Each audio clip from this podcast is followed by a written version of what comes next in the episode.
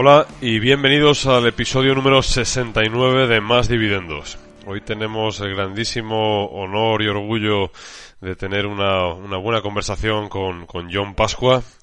Buenos días, John, ¿cómo estás? Buenos días, pues la verdad que, bien, agradecido de esta invitación y bueno, como te he dicho, a pasar una buena mañana. Sí, señor. Marcos, ¿cómo estás? ¿Qué tal has amanecido hoy? Pues nada, con un poquito de sueño y estaba aquí viendo el hilo del podcast de hoy con John Pascua y veo la frase aquí de el fútbol no es el fin, el fútbol es el medio. Y, ayer estuve viendo la serie de Walt Disney del Mandaloriano, que siempre dice, este es el camino, digo, y se me ha, y me he acordado pues de él y de nuestros amigos de Fernando, de Luigi de Value School, de Ipar en Twitter, que también son, son, son seguidores también estoicos también. Sí, señor. Don Arturo, ¿cómo estás? ¿Cómo has amanecido tú? Pues bien, la verdad es que ni lo sé todavía, porque ha sido hace tan pocos minutos que estoy todavía así un poco intentando, intentando espabilarme, pero bueno, eh, tranquilo porque tenemos dos días más, hoy y dos días más de puente, me he cogido de vacaciones, eh, a ver si logro desconectar un poco de algunas cosas y no de otras, ¿no? Muy bien, muy y, bueno, ya muy, muy, muy contento, ¿no? De, estar otra vez hablando con vosotros y con John, ¿no? Que, seguro que va a ser una conversación súper interesante. Sí, señor. Pues nada, John, si te parece, empezamos con una semblanza tuya, lo que nos quieras contar sobre ti, pues profesional, personal, un poco, una descripción tuya que, que te sientas cómodo. Venga, dale. Pues, eh, a ver, voy a intentar resumir un poco 48 años de vida en, en, bueno, muy poquito tiempo, bueno, pues eh, nací en Bermeo, un, pueblo pesquero de la provincia de, Vizcaya, tendrá aproximadamente unos 16.000 habitantes, creo que son. Y bueno, mi padre pescador, sus labores y bueno, pues como pues todo el mundo, ¿no? Pues un chico de, pueblo, eh, muy aficionado al fútbol desde, desde jovencito. Eh, lo dejé a los 28 años, tuve una trayectoria que, bueno, no fue, fue semiprofesional, digamos. Lo máximo que jugué fue en segunda B, llegué a dos filiales y poquito más. De, dejé, bueno, dejé el fútbol a los 28 años y de ahí comencé a ser entrenador y a ir un poco, pues, claro, había que vivir de algo. Y alternaba un poco eh, lo que es eh, el trabajo eventual en diferentes fábricas y diferentes sectores, un poco lo que salía, pues he hecho piezas de automoción de coches, para lavadoras, he hecho transformadores eléctricos, he trabajado de reponedor en ruta de Coca-Cola, he trabajado de almacenista, de dependiente, de embalador, en un call de telefonía, cargando y descargando maletas en el aeropuerto, de estibador también en el puerto.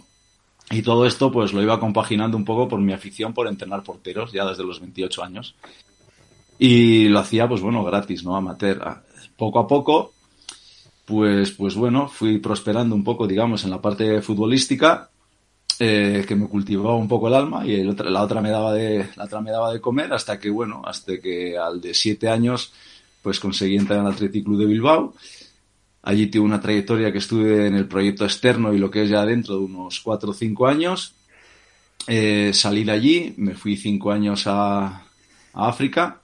Bueno pasé primero por el Badajoz de tercera división eh, como entrenador de porteros también pasé luego a África Estuve cinco años allí, decidí acabar la etapa de África, eh, surgió la etapa de Filipinas, me fui allí, estuve aproximadamente un año y seis meses y de ahí me vino la oportunidad de Real Betis y dos años en el Real Betis eh, y Fútbol Club Barcelona con, con Quique Setién.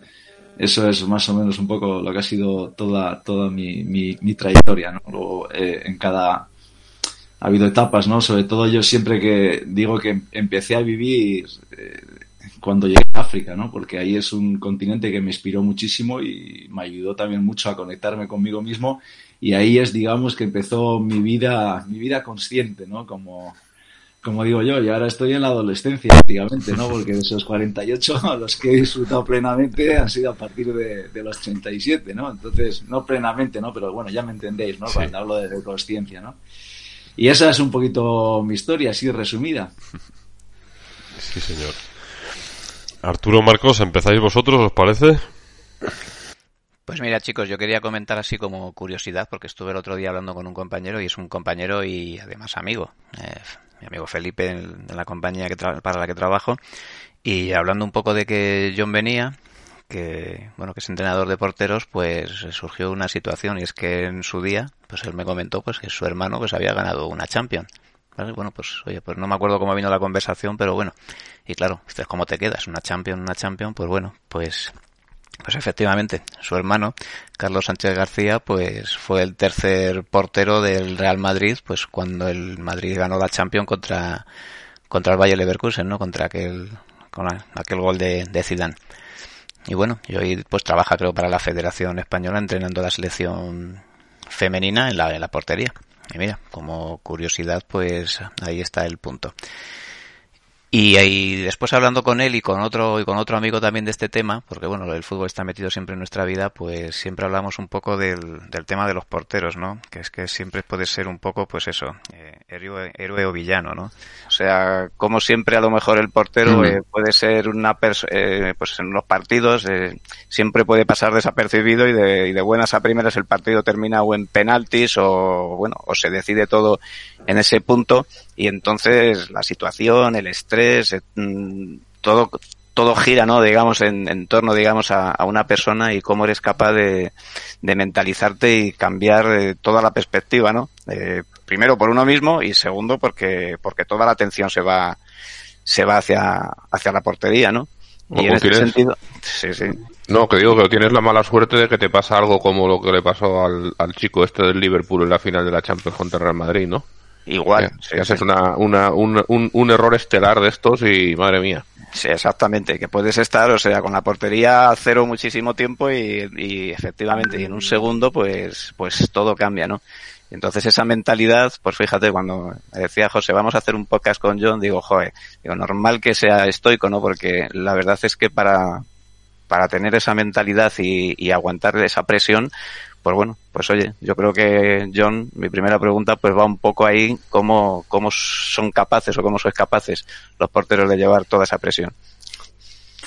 Sí, primero yo creo que lo importante es eh, la aceptación, es decir, tienes que aceptar que, tu trabajo es ese y que, está condicionado de esa manera, ¿no? Que en una situación puntual eh, a veces puede ser de Salvador y en otras ocasiones pues la verdad que que puedes acabar con, el partido. Y lo primero parte por ahí, eh, por, por, saber que, que, eso es así y aceptar la demarcación.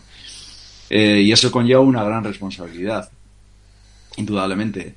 Eh, a mí, por ejemplo, personalmente, eh, lo, que, lo que más me, molestaba y a veces lo que más me frustraba es una demarcación un poco ingrata, ¿no? Y explico por qué. Porque normalmente un jugador cuando está jugando puede demostrar su compromiso también en base a su esfuerzo, ¿no? Eh, la cantidad de kilómetros recorridos, la intensidad, la lucha, la entrega. Y eso, quieras o no, son registros que, que están ahí, que la gente los puede apreciar. Pero, pero tú como portero no puedes demostrar eso, porque, porque tu posición no, no va de eso. Tu posición es que es, el, es ese trabajo tan fino, tan fino, tan fino, que al final no, no puedes demostrar ese, ese compromiso. ¿no? Y en el único lugar en el que realmente puedes hacerlo es durante el entrenamiento y es algo que efectivamente nadie, nadie, nadie va a poder ver. Entonces es el, compromiso lo demuestras de esa manera, ¿no? Hacia, hacia tu trabajo, hacia el club y hacia el equipo, eh, siendo profesional en el, en el día a día.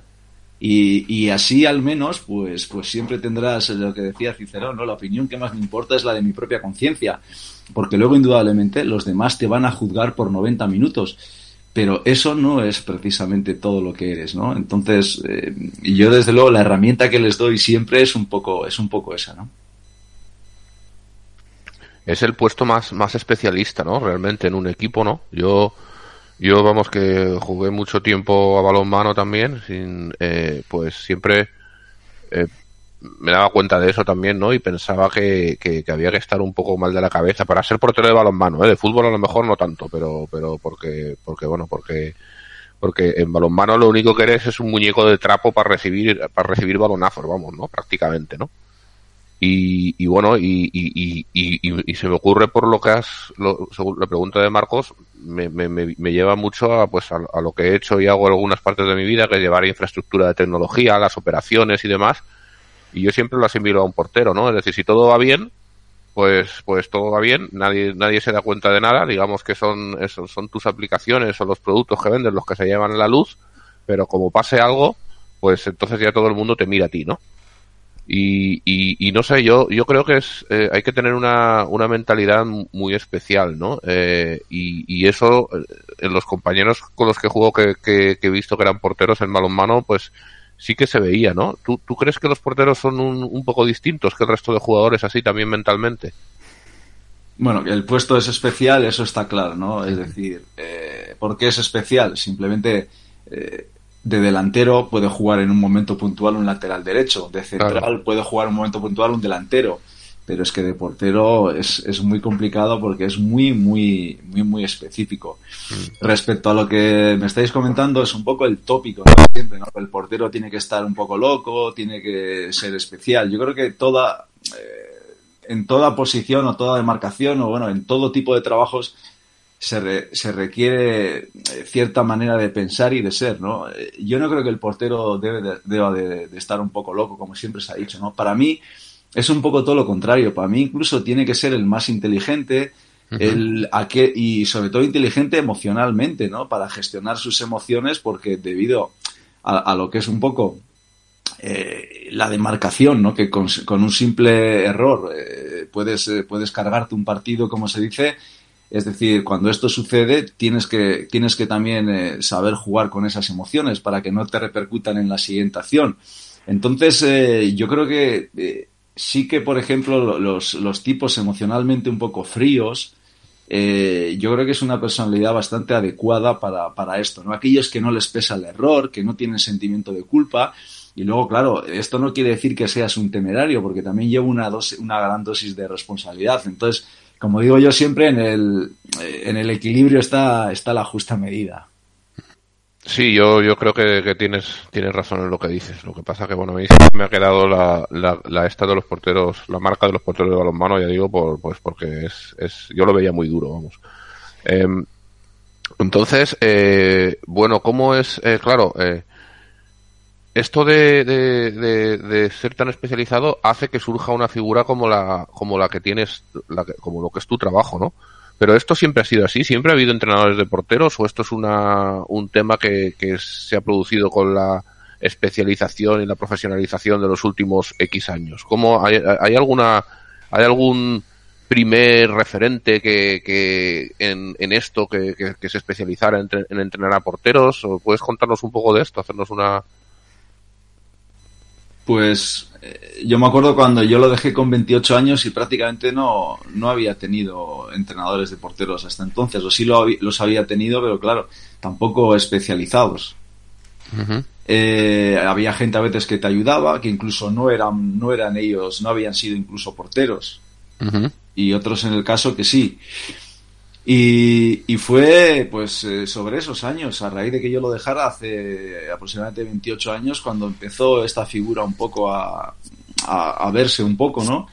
Y la verdad que ahora eh, todos los equipos lo tienen, y ya no solo los profesionales, sino también los, amateurs, porque, porque claro, es que la verdad es que claro, el portero necesita una atención especializada porque es un entrenamiento totalmente diferente. Entonces, eh, es algo que era, que era cuestión de tiempo, ¿no? Pero yo creo que, que además en todas las facetas del, deporte, ¿no? Antes igual no, eh, no era tan importante la figura del preparador físico y ahora lo es. Ahora ya los analistas, eh, los redactadores, o sea, al final un poco, se tiende un poco a, a eso, ¿no? Incluso a, a, a diversificar un poco lo que es el trabajo, las funciones, y claro, todo eso va en beneficio del fútbol, ¿no? Nutricionistas, psicólogos, pues bueno, y cada vez es verdad que, hay un mayor conocimiento, porque ya incluso los entrenadores de porteros son muchos incluso psicólogos, eh, otros también son preparadores físicos a la vez. O sea, al final, claro, la especialización eh, es que esto no tiene, no tiene, no tiene límite, ¿no? Entonces, pues bueno, va todo, todo va, pues para bien, ¿no? Va mejorando y se va, se va optimizando. A mí hay, un punto que me gusta mucho y, me gustaría saber cómo lo, cómo se puede preparar eso mejor, ¿no? Porque el punto este en que, en que has cometido un error y tienes que moverte muy rápidamente hacia la siguiente acción sin, sin remordimientos, o bueno, probablemente pues será difícil el no tenerlo, ¿no? Eh, y partiendo de la base de que todos cerebralmente no estamos programados igual, hay gente que es menos fría, otra que más, ¿cómo un entrenador de portero puede mejorar y, qué, y qué aprendizajes no se pueden extraer también para cualquier persona para que en un momento determinado pues pues has cometido un error vale pero tienes que seguir centrado en lo siguiente no cómo cómo haces o si se puede de alguna manera mejorar esta esta no sé si es una habilidad o este marco mental cómo cómo lo enfocas tú Vale, primero hay, hay, varios, hay varios factores, ¿no? Primero con el ejemplo. Es decir, si yo soy el primero que recrimino un error y, estoy nervioso por el error, es decir, hay veces que también podemos caer en el error de que cuando un portero con el cual estás trabajando no tiene un buen rendimiento, que crees que él es un poco el espejo de lo que tú estás haciendo. Es decir, y hay veces que dices, van a cuestionar mi trabajo porque él no está haciendo las cosas bien, que ese es un error primero, y eso tú lo reflejas. No lo vas a reflejar con palabras, pero, pero sí con, con gestos y de forma subliminal. Entonces, en ese aspecto, lo primero que, que yo, lo, yo lo acepto, es decir, acepto primero mis errores y aceptando los tuyos ya hacer lo de los demás. Y luego tratarlos con total normalidad. Es como tú veas el error. Es decir, si yo veo el error como, vamos a ver, eh, vamos a perder y, puedo perder mi trabajo, ya tengo el primer problema. Entonces, lo primero es, eh, yo ya sé que según llego a un sitio tengo una fecha de caducidad. Y lo normal es que me echen. Y en esto del fútbol, eh, sabes que la fecha de caducidad puede ser un año, dos, seis meses, nunca lo sabes. Pero normalmente más de dos años en un sitio es muy complicado estar. Entonces, desde ahí ya asumes que, que, que vamos, que es muy estoico también, que, que, la vida, que la vida es corta, es decir, no es bueno, es corta para las que no la saben vivir, pero que ya, ya, ya empiezas por ahí ya a asumir esa parte, que tienes una fecha de caducidad, y de entonces de ahí asumes el horror igual. Claro. Y, y, en el caso del portero, eh, sobre todo hay una palabra que me gusta utilizar mucho que es la compasión, la compasión hacia uno mismo. Es decir, que has errado, pero es que esto es, es humano. El problema es que, claro, que, que estés cerrando 10 veces. Entonces, claro, ahí, ahí, hay, ahí hay mucho componente. Hay un componente técnico, táctico y luego hay un componente emocional, porque, porque hay veces que, que los errores no son técnicos y tácticos, sino son emocionales. Y como no tienes un estado emocional eh, óptimo, porque igual con los errores ha habido un deterioro de la confianza, pues ya no puedes tomar buenas decisiones cuando tu confianza está dañada. Entonces, esto en cada individuo es diferente, ¿no? Porque hay algunos que se abren más a la hora de hablar de ello y otros menos, porque todos tenemos, tendemos un poco también a veces cuando, cuando no dominamos algo a protegernos, ¿no? Eh, y a protegernos a veces pues con las excusas de esto, lo otro. Y al final es crear, crear un entorno en el, en el que veas un poco, porque el precio del aprendizaje es, es, es, el error. Entonces, crear un, un entorno, digamos, de crecimiento eh, entender el error como parte de ese proceso y luego a partir de ahí es todo más fácil, pero no, no es que tengas una herramienta o es más que nada creas un contexto para que esto no influya tanto. Que se me ha ocurrido que, que quizá los máximos exponentes de, de, esto, de esto, de este estrés a lo mejor, pueden ser los tenistas y los golfistas, ¿no? Siempre se ha dicho, ¿no? Porque un, golpe malo a veces a un tenista pues le, le descentra, ¿no? Y le hace perder un set, ¿no? Porque están jugando el punto que, que, que, habían el punto anterior, ¿no? Aquel punto en el que, en el que o, o, o, el golfista el golpe anterior, ¿no? O sea, se pega ahí unos cuantos hoyos todavía pensando en, no sé, por las características de ese deporte y que y que son un jugador individual, digamos, ¿no? Que, que ahí yo sí que veo un cierto paralelismo porque el portero tiene una función bastante individualizada, ¿no? Pues, pues, pues incide más esa, esa posibilidad, ¿no? De que la mente te esté ahí agarrando, ¿no? Y, y, bueno, a mí lo que me, lo que más me, en esto de los errores, ¿no? Porque es, es claro, es, es muy fácil el, el, caer en, en, lo que tú comentabas, en la autojustificación, ¿no?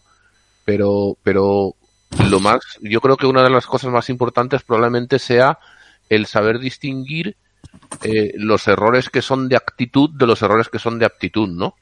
Es decir, hay, hay el tener esa, esa, no, no, no encuentro la palabra ahora, ¿no? Pero esa, esa capacidad ¿no? de distinguir, ¿no? Juicio. Eh, sí, ese juicio, muy bien, gracias. Ese, ese, ese juicio es, es muy importante, ¿no? Es decir, y, y, y, y probablemente haya al, algunos porteros con los que hayas trabajado tú, ¿no? Que, hayas visto que sean verdaderos, verdaderos profesionales en esto, ¿no? No sé si estamos hablando cosas buenas, ¿no? Que sean verdaderos, con lo que, con lo que igual no sé si te, si te gustaría dar algún nombre, ¿no? Para darle un poquito de salsa a la cosa.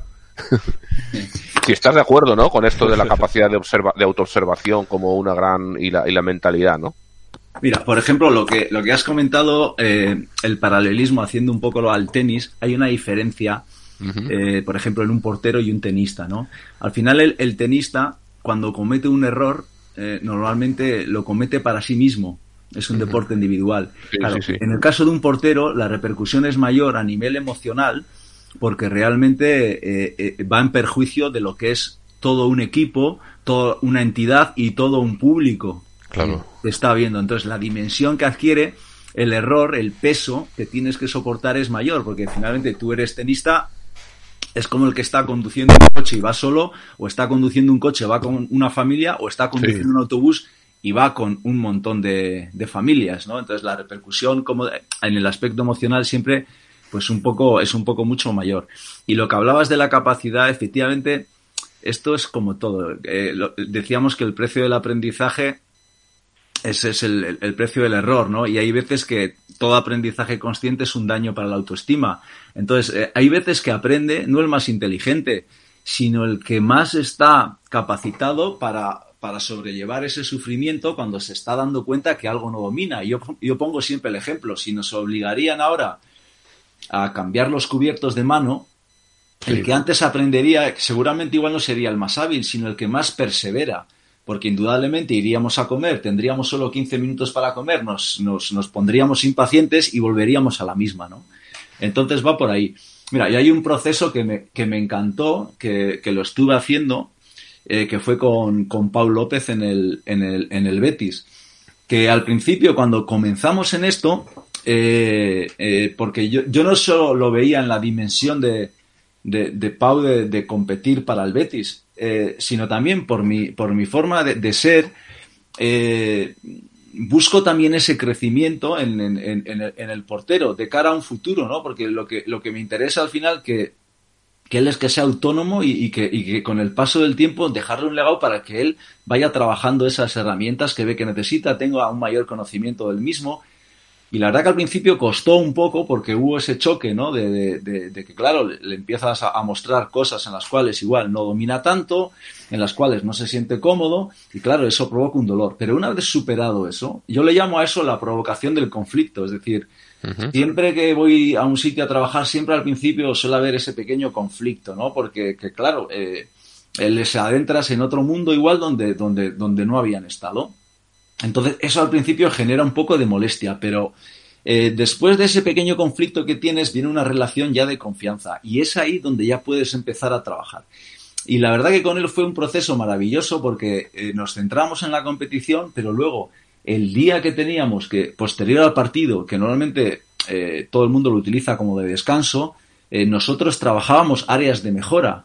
Entonces, estábamos trabajando tanto para el rendimiento, como para su mejora personal. Y, la verdad que con, mucho diálogo, con mucha empatía, eh, diciéndonos las cosas y viendo un poco lo que le funcionaba. Y, fijaros que poco a poco con el tiempo, eh, pues, pues llegó a ser internacional. Mm. Y, bueno, y luego creo que lo vendimos a la Roma, no sé si fueron por algo más de 30 millones de euros, ¿no? Y es un, eh, de todo eso que estamos hablando, ¿no? La capacidad que él tenía un poco de, de, de, asumir los errores con frialdad y ser autocrítico y todo eso, y es lo que le llevó a ese crecimiento. ¿Qué, factor consideraría si tuvieras un portero ideal, ¿vale? O sea, como decir, como el, el, portero según plano, ¿no? O sea, diseñado sobre ¿Qué factores crees que son los más influyentes o lo más importante que, que, tiene ese portero que prácticamente es inexistente, ¿no? Porque no puede tener todas esas virtudes. ¿Cuáles considerarías que son los más críticos? Mm, Mira, te, lo voy a decir de otra manera por, eh, conforme un poco a mi experiencia, ¿no? Eh, yo cuando empecé en todo esto hace ya muchos años, cuando tenía que, eh, que seleccionar igual un portero, lo hacía un poco en base a, a, un estereotipo de, de, cuerpo, de técnica, etcétera, ¿no? Sí. Y luego con el, con el paso del tiempo fui cambiando, porque porque dije, si yo tengo la habilidad suficiente para modificar la técnica lo que y la táctica, incluso lo que necesito es un portero que sea inteligente. Y, ahí fui cambiando, sobre todo en África, ¿no? Cuando llegué a África, eh, claro, a nivel técnico-táctico, era, era un desastre cuando llegué, llegué allí y, empecé a ver aquello en el día a día. Dije, madre mía, pero, pero esto que es, tuve que empezar de cero, incluso con porteros de, de, de, 25, 26, 27 años que eran profesionales, tenía que hacer tareas que hacían en, con equipos, eh, con porteros alevines. Y, y, me di cuenta que y dio un resultado terrible. De hecho, eh, con el paso del tiempo, tenía tres internacionales en el mismo equipo. O sea, teníamos cuatro porteros en la plantilla y tres eran internacionales por diferentes países. Sí. Y te das cuenta que aunque eran gente que no eran buenos técnicamente, lo que sí que hacían era competir bien. Entonces, eh, a raíz de darles herramientas, para mí, cuando uno adquiere herramientas es un gran potenciador de autoestima. Entonces, ahí eh, empiezas a, desarrollar un poco, ¿no? Y ahora cuando hablamos de cualidades, eh, para mí es muy importante la, inteligencia, ¿no? La, inteligencia. Y luego, claro, indudablemente es que es un, es un cómputo de muchas cosas, ¿no? Tienes que tener una comprensión del juego y esa comprensión del juego viene acorde indudablemente a, a lo que es tu inteligencia también. Y no solo la inteligencia, sino la percepción. Porque depende cómo percibas las cosas, puedes tomar una decisión u otra. Porque si yo eh, no, eh, para tomar una decisión tienes que estar atento a unos estímulos. Si yo los estímulos esos, a cuenta de mi estrés, no soy capaz de verlos, tomo una decisión eh, limitada.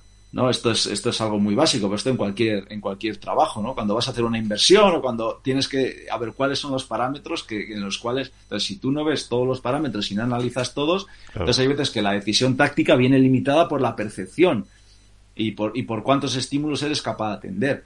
Pero para mí, yo, por ejemplo, eh, cuando valoro mucho, es decir, en las herramientas que yo intento dotar al portero cuando estoy trabajando con ellos, sobre todo, eh, eh, para mí las herramientas son fundamentales. Es decir, un portero no puede ver un saque de mano, una situación táctica de un posible saque de mano a 50 metros si no es capaz de hacerlo con la mano. Entonces, a partir de ahí, de que pueda sacar con la mano 50 metros, puede ver la decisión táctica del juego, si no es imposible que la vea.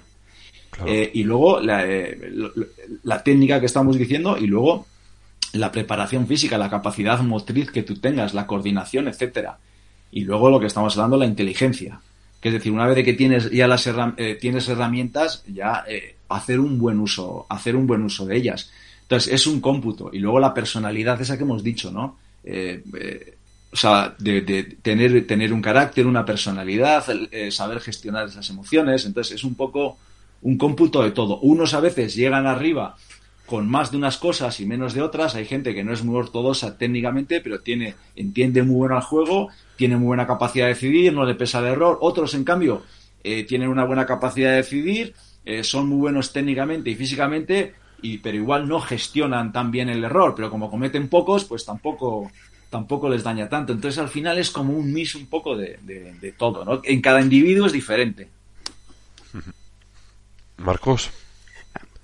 No, yo quería hacer una pregunta así cortita. Eh, ¿Cómo se va más contento un portero cuando termina un partido? ¿Porque haya encajado tres goles pero haya ganado su equipo o dejando la portería vacía?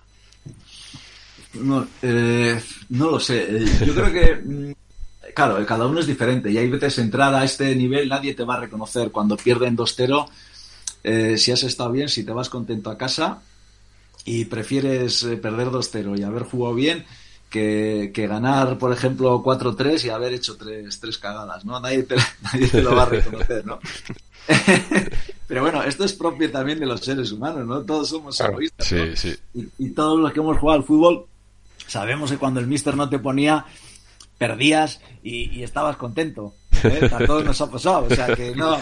Eh, a pesar de vivir conforme a nuestra naturaleza, no quiere decir que a veces pues lo que nos pasa a veces es que, claro, no, no somos una raza pura y aria, es decir, siempre aria, que siempre hay cosas en las cuales nos salimos de nuestra naturaleza, que no es nuestro yo, pero eso también, también sucede, ¿no? Sí.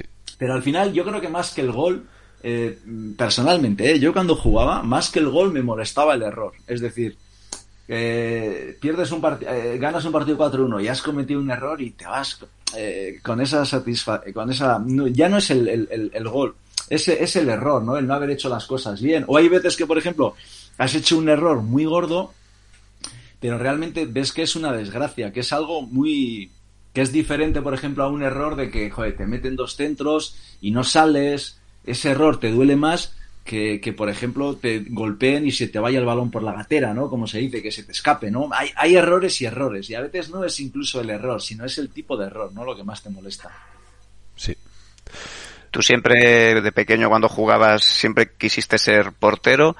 O como a todos, te ponían al portero, siempre le ponían al que, al que peor jugaba muchas veces, ¿no? Pasaba esto, cuando era pequeño, al peor que jugaba le ponían de portero, menos cuando llegaban los penaltis, que entonces el que metía los goles y era el bueno, te quitaba y se ponía el de portero otra vez, ¿no? Aquí para... O no generalices lo que te pasaba a ti, hombre. A mí me pasaba, ¿eh? yo, yo, era el pringado que se quedaba siempre al final de, de pues, la elección y me ponían de portero, pero yo lo hice medianamente. Fíjate una cosa, Arturo, pues es, eh, y al final, pues, ¿qué haces? Dices, coño, pues a lo mejor la portería no te importa te quedas de portero siempre, eres el que, y poco a poco te vas ganando la titularidad en, en los mm. juegos de calle, ¿no? Diciendo, anda, mira, tú de portero siempre, porque, porque parece que te va. Pero siempre es verdad que había eh, gente que estaba predispuesta a ser, a ser portero y esos jugaban siempre, ¿no? Y eso siempre es una, es una curiosidad, porque de pequeño no te creas que no siendo, cuando veía penaltis o cosas de ese tipo, nadie quería serlo. Entonces, yo aquí digo, ¿tú siempre, John, estabas direccionado ahí o, comenzaste pegando, pegando goles de delantero? Yo de pequeñito jugaba, me gustaba jugar lateral derecho y en el patio del colegio siempre jugaba de, de, jugador. Lo que pasa que cuando había que ir a algún campeonato, pues me ponía de portero porque era el que mejor lo hacía en la clase, porque no entonces, bueno, no me quedaba esa, pero realmente yo me acuerdo que les decía a mis padres, decirles a, dile al profe que, que quiero jugar de jugador, que yo no quiero ser portero. y, y, me pasaba, y me pasaba eso. La, y la verdad era, era un tema de coordinación, porque era un chico que eh, quería jugar a baloncesto y lo hacía bien porque estaba coordinado. Que si había que jugar a, pala, lo hacía bien. Eh, tenía coordinación. Tenía coordinación, entonces el, el puesto de portero es un puesto que requiere también cierta coordinación. Y a esas edades hay gente más desarrollada y gente que lo está menos, ¿no? A nivel coordinativo. Y la verdad que yo estaba bastante coordinado y esa es la razón. Pero fíjate, esto me pasa en la vida. El otro día, hablando con mi madre, de, de me decía, hablando un poco de mi, de mi desarrollo, de lo que ha sido mi etapa profesional, yo de pequeño quería ser carpintero. Y siempre lo decía, que quería ser carpintero. Y, mi madre me lo recordaba el otro día, ¿no? Y digo, jo, lo que, ¿cómo? Y, y es que es verdad. Y, y, quería ser carpintero porque cuando yo jugaba en el, en el colegio, en el colegio, en la calle, entonces jugaba el fútbol en la calle, había una carpintería al lado de mi casa, en mi calle, en la calle donde vivíamos, y me encantaba el olor de la madera. Y, siempre que mi madre me preguntaba, ¿qué quieres ser? Yo quería ser carpintero. y es lo que más cambió en la vida, ¿eh? Sí, sí. Sí, señor. Oye, y por el lado de la, de la inversión, que aquí siempre preguntamos, pues doble pregunta, una muy genérica. Eh, toda la gente se pregunta si, bueno, pues en el mundo del deporte, ¿no? Eh, cómo corre el tema de, la inversión o del dinero, ¿no? Siempre se habla que hay muchos deportistas que ganan sus posibles y que luego después tienen ciertos problemas. Y luego, oye, pues si, si tienes a bien a decir cómo John maneja sus finanzas personales, si es que las llevas, en casa tú, que muchas veces eh, las lleva otra persona. Yo la verdad que, en ese aspecto cada uno es particular. Yo la verdad que conozco bastante un poco los mercados financieros, eh, es decir, he hecho un poco de, de todo, ¿no? Desde futuros, opciones, eh, etcétera, eh, materias primas. La verdad que en ese aspecto tengo bastante cultura, cultura financiera. Es decir, que, entiendo, ¿no? Eh, digamos que las herramientas igual más complejas pueden ser los futuros, las opciones y los, los derivados, y es un mundo, por ejemplo, que, que yo entiendo. respecto, por ejemplo, a cómo lo hacen los jugadores, no te, no te podría decir. Normalmente eh, claro, estamos hablando de, que manejas tanta cantidad de dinero que me imagino que lo harán con gestores y demás. No creo que tengan igual una cultura financiera tampoco. Pues, no me he encontrado con nadie que, que, igual puedas hablar de esto. Es, que tampoco es que, que, hables de esto, ¿no? Yo no hablo con, con prácticamente con nadie tampoco de, de finanzas ni nada. No son conversaciones que, que normalmente que normalmente tenga sí tengo no, no sale normalmente sí que tengo mi conocimiento en ellas pero respecto a lo que decías que mucha gente pues eh, que han tenido mucho éxito terminan arruinados esto es un poco como todo no lo que lo que lo que viene rápido rápido se va. Es decir, en el mundo de las inversiones también, eh, con los derivados, en cinco minutos eh, puedes ganar una cantidad de dinero increíble pero es que en, dos puedes perder hasta la camisa. Entonces siempre hay lo que rápido viene, rápido se va. Y para esto eh, para vivir más tranquilo no hay más que la inversión a, a, a, digamos, medio largo plazo. Es decir, y hay una regla fundamental que es comprar barato y vender caro. Y, y, dentro de esto, claro, el último duro que lo gane otro, pero es que tampoco pienses que vas a comprar el, que va a comprar más abajo. Es decir, cuando empieza a bajar, eh, no sabes nunca dónde está el bajón, a dónde está el tope, y cuando va a subir tampoco lo, tampoco lo sabes. Entonces, eh, dentro de esto, pues, pues claro, bueno, están las herramientas, luego, pues bueno, los programas, eh, digamos que piensa por sí mismo, los programas automáticos que se utilizan también en fondos de inversión, me imagino, y lo mismo para los futuros, derivados, acciones, etcétera, que entonces, bueno, cada uno se ajusta un poco a, a su perfil, ¿no? De, también de, de correr riesgos y, como digo yo, lo que rápido viene, rápido se va. Entonces, al final, pues bueno, depende si quieres vivir tranquilo, si quieres vivir con estrés, y, lo que cada uno quiera, ¿no? Pero en tu cartera personal, como dices, eh, ¿manejas el trading de opciones y futuros o compras alguna acción normal o tienes algún fondo de inversión? O sea... Yo tengo un poco de todo. Tengo también un gestor que, que me ayuda que me ayuda para ello y, y luego tomo también mis propias mis propias decisiones, eh, ascendiendo un poco a los momentos igual de, del mercado desde hace un tiempo lo que hago es aprovechar aprovechar los, los socavones y los y los y, entiendo los bajones que no sabes dónde tienen dónde tienen dónde tienen final pues para, para poder invertir. Y luego pues bueno cuando tienes igual cierta cierta ganancia pues salirte del mercado y esperar otra vez. Y luego cierta parte pues lo tienes allí pues bueno pues ya estamos hablando de medio largo largo plazo si ese, ese largo plazo, eh, pues si nos puedes decir, o sea, si, se, pues si tienes a bien, vamos, si puedes decirnos, es, pues, pues inviertes en un fondo, en un fondo pasivo, no sé, por cómo decir, el SP500, eh, o, o, son, o, son, o, son, o son acciones de, de, largo plazo, bueno, pues no sé, un poco, un poco si sabes, si nos, si podemos orientarnos de cuál es, digamos, tu, tu cartera, o sea, de, de largo plazo, pues para hacernos una idea. Vamos. No, los, por ejemplo, eh, los PIAs, eh, medio largo, los PIAs, eh, por ejemplo, yo le llamo medio largo plazo, ¿no? Que es que estás mirando un poco ya el tema para la jubilación, jubilación. Que es dentro de 15 años, eh, los, eh, los fondos de pensiones y luego, y luego pues, eh, pues carteras, digamos, algo de depósitos también, pues, pues bueno, eso un poco, sin tampoco que no estoy muy especializado, pero sí que más o menos, eh, no te puedo decir los nombres ni, sí. ni, nada, pero sí que más o menos lo tengo diversificado. Y luego lo de las acciones es relativo, ¿no? Porque al final, eh, si entras en el, en el IBEX en el 6000 y, y sube el IBEX al 8000 y estás sacando una rentabilidad adecuada, pues igual lo que tenías pensado para largo plazo, como le ha sacado una rentabilidad claro. muy grande, pues, pues se convierte en, en el corto. En corto. Sí, entonces, pues bueno, es un poco, es un poco eso. Y una pregunta, John, ¿invertirías en un club de fútbol? Es decir, ¿lo ves un club de fútbol como realmente una posible buena inversión? ¿O qué, qué opinas de...? No, eh, yo ahí en ese aspecto soy bastante estoico. Para mí, eh, y cuando hablo de estoico, me refiero, para mí el dinero es seguridad. Hay gente que el dinero es poder, es estatus, es vivir una buena vida. Para mí el dinero es seguridad. Es decir, no necesito una gran cantidad de dinero para vivir, vivo con poco, pero a mí el dinero lo que me da es una seguridad, el saber que cuando estoy en un sitio y, y no quiero estar allí eh, porque no soy feliz, eh, no vivo anclado a unas necesidades económicas porque tengo que pagar dos hipotecas o porque tengo que pagar un coche maravilloso que me he comprado. Entonces me creo muy pocas necesidades y utilizo ese dinero, eh, digamos, las riquezas estas que decía Séneca para desarrollar tu virtud. Claro. Es decir, para, para, para tener la espalda cubierta y para poder centrarme en aquello que realmente a mí me des eh, yo deseo y, y, y me apasiona. Es decir, es que si las riquezas huyeran de mí, yo no, yo no se llevarían a mí mismo.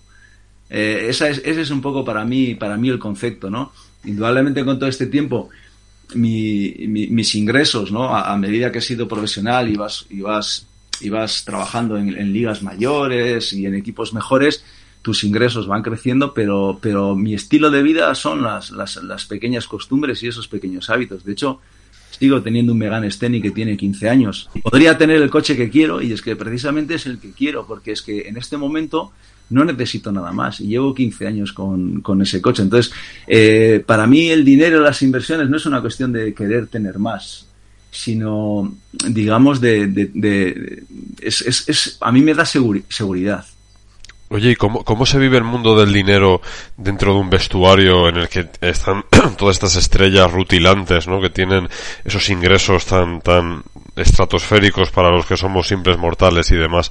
¿Cómo, cómo la viven ellos y entre ellos, ¿no? Inclusive, es, tiene que ser también algo interesante, ¿no? Aunque no dejen trascender mucho, pero, pero el, la lucha de egos y demás y el, ¿cómo, cómo se vive esto desde dentro? Eh, la verdad que tampoco te puedo decir cómo vive cada uno lo que tiene y lo que, lo que no tiene, ¿no? Indudablemente, eh, con esto, pues, por ejemplo, ahora de las redes sociales, pues tú lo ves, las vacaciones de uno y en un yate y yo qué sé, y un coche que estás conduciendo y un tal. Eh, pero yo creo que como el resto de, yo qué sé, o los cantantes o los actores o más o menos es lo mismo. Luego también depende de, yo creo que depende un poco de, de la persona también, ¿no? Y la verdad que no sé, eh, al final tampoco ves mucha, no, no diferencia, ¿no? Eh, porque al final es que, es que claro, quien más y quien menos en el, en el, mundo del fútbol más o menos todos se ganan unas cantidades de dinero más o menos que, que todos pueden llevar una buena vida, puedes permitirte tener el coche que tú quieras. Entonces, bueno, pero eso, quieras o no, es, es la parte esa superficial, ¿no? Porque, porque luego de puertas para adentro tú no sabes si tiene siete negocios, cuatro hamburgueserías, cuatro locales de tal, entonces tampoco, tampoco sabes realmente cuál es el alcance y la dimensión de, lo que puede tener uno, ¿no? Porque tampoco nadie puede tener eh, un alcance, nadie puede saber una dimensión de, cómo puedo, pueden estar mis finanzas o cómo pueden estar las del otro, porque al final eh, puedes llevar un tipo de vida normal y, y, resulta que, que, estás muy cubierto. O lo contrario, hay gente que vive muy por encima de sus posibilidades y empiezas a escarbar y no, y no hay nada detrás, pero en cambio sí que de cara al exterior viven de una manera que dices, joder, este, vamos a ver qué ingresos tiene que tener para vivir así, ¿no? Entonces, la verdad que es algo que, y, y aparte que yo le doy muy, muy poca, muy poca importancia, ¿eh? Una, una cosa, hemos empezado el, podcast diciendo tu, tu frase que nosotros, a mí me, encanta personalmente. El fútbol no es el o sea, el fútbol es el medio, no es el fin, ¿no? ¿Cuál es el fin de John, no? ¿Cuál es tu, tu fin realmente con el que te mueves y demás? Pues eh, lo decía un poco mm, contestando a un tuit haciendo referencia esta mañana, ¿no? Yo creo que son dos las las eh, nuestras funciones, digamos, un poco los objetivos en la vida, ¿no? Uno es perseguir la ocupación que nos apasiona y la otra ser buenas buenas personas, ¿no? Y yo, creo que es eso, ¿no? Y luego, sobre todo, pues vivir conforme a, a, tu naturaleza, ¿no? Aquello que, que, te hace, que te hace feliz volviendo un poco a lo que decíamos, eh, eh, una de las cosas que, del dinero, eh, que bueno, que es lo último, vamos a hablar del dinero porque no merece la pena, sí que te das cuenta que el dinero a veces es un potenciador de lo que eres. Es decir, cuando una persona es, generosa con dinero, lo eres más. Y cuando una persona es ávara, cuando una persona es autoritaria, con dinero también lo eres más. Y yo creo que el dinero a veces es un amplificador real de lo, de lo que, de lo que tú, de lo que tú eres.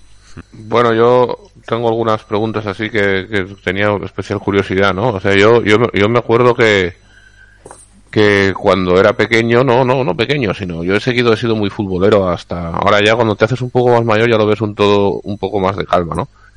Pero ¿a ti te parece que los equipos de ahora, o sea, simplemente echando la vista atrás hace 10 años les pegarían unos palizones a los equipos de hace 10 años eh, bestiales, es decir, porque esa es mi, mi, impresión, ¿no? De que creo que, que la, la, competencia, la especialización y todo ha subido de forma exponencial. Yo la, la técnica que veo en los jugadores es algo que, que, vamos, yo haciendo así a mi propia memoria personal, creo que ha mejorado muchísimo, ¿no? Es decir, el, el nivel del peor de los jugadores es mucho más alto que, que, que era que era antes, ¿no?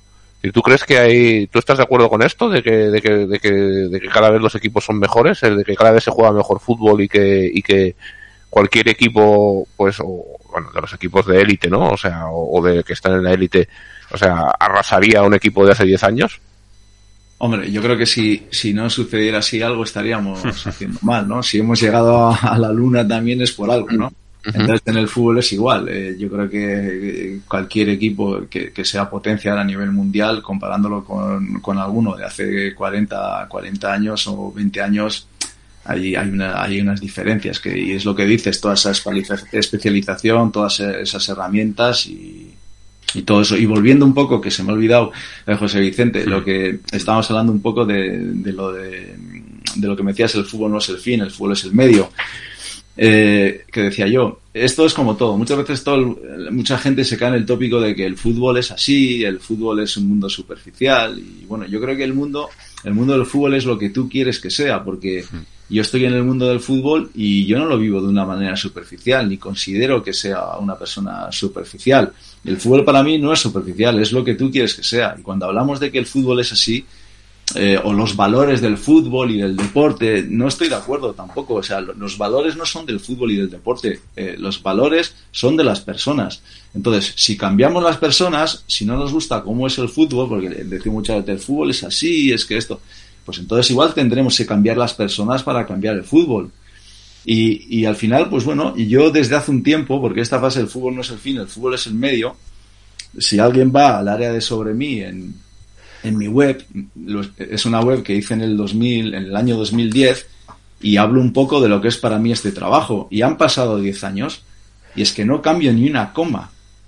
O sea, lo sigo viviendo de la misma manera. O sea, y es que lo, lo he vivido así cuando no era profesional y era amateur, y en el profesionalismo lo sigo viviendo de la misma manera, a pesar de que entiendo que no todo el mundo lo ve como yo, pero yo soy fiel un poco a mis principios, a mis creencias, a lo que hablábamos de, de, mi naturaleza y a mi conciencia. Entonces, eh, yo para mí tengo la obligación de vivirlo tal y como yo lo estoy viendo, siempre y cuando, indudablemente, esto no condiciona al resto. Yo no puedo obligar al resto que vivan el fútbol tal y como lo vivo yo.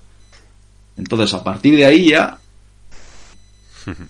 ¿Y cómo ves, cómo ves el mundo del fútbol en el sentido, por ejemplo, pues bueno, ha habido un un cambio realmente. Aquí pues en Valencia hemos tenido pues a Lim, por ejemplo, y demás, que prácticamente pues es un hombre de negocios que, compra el club.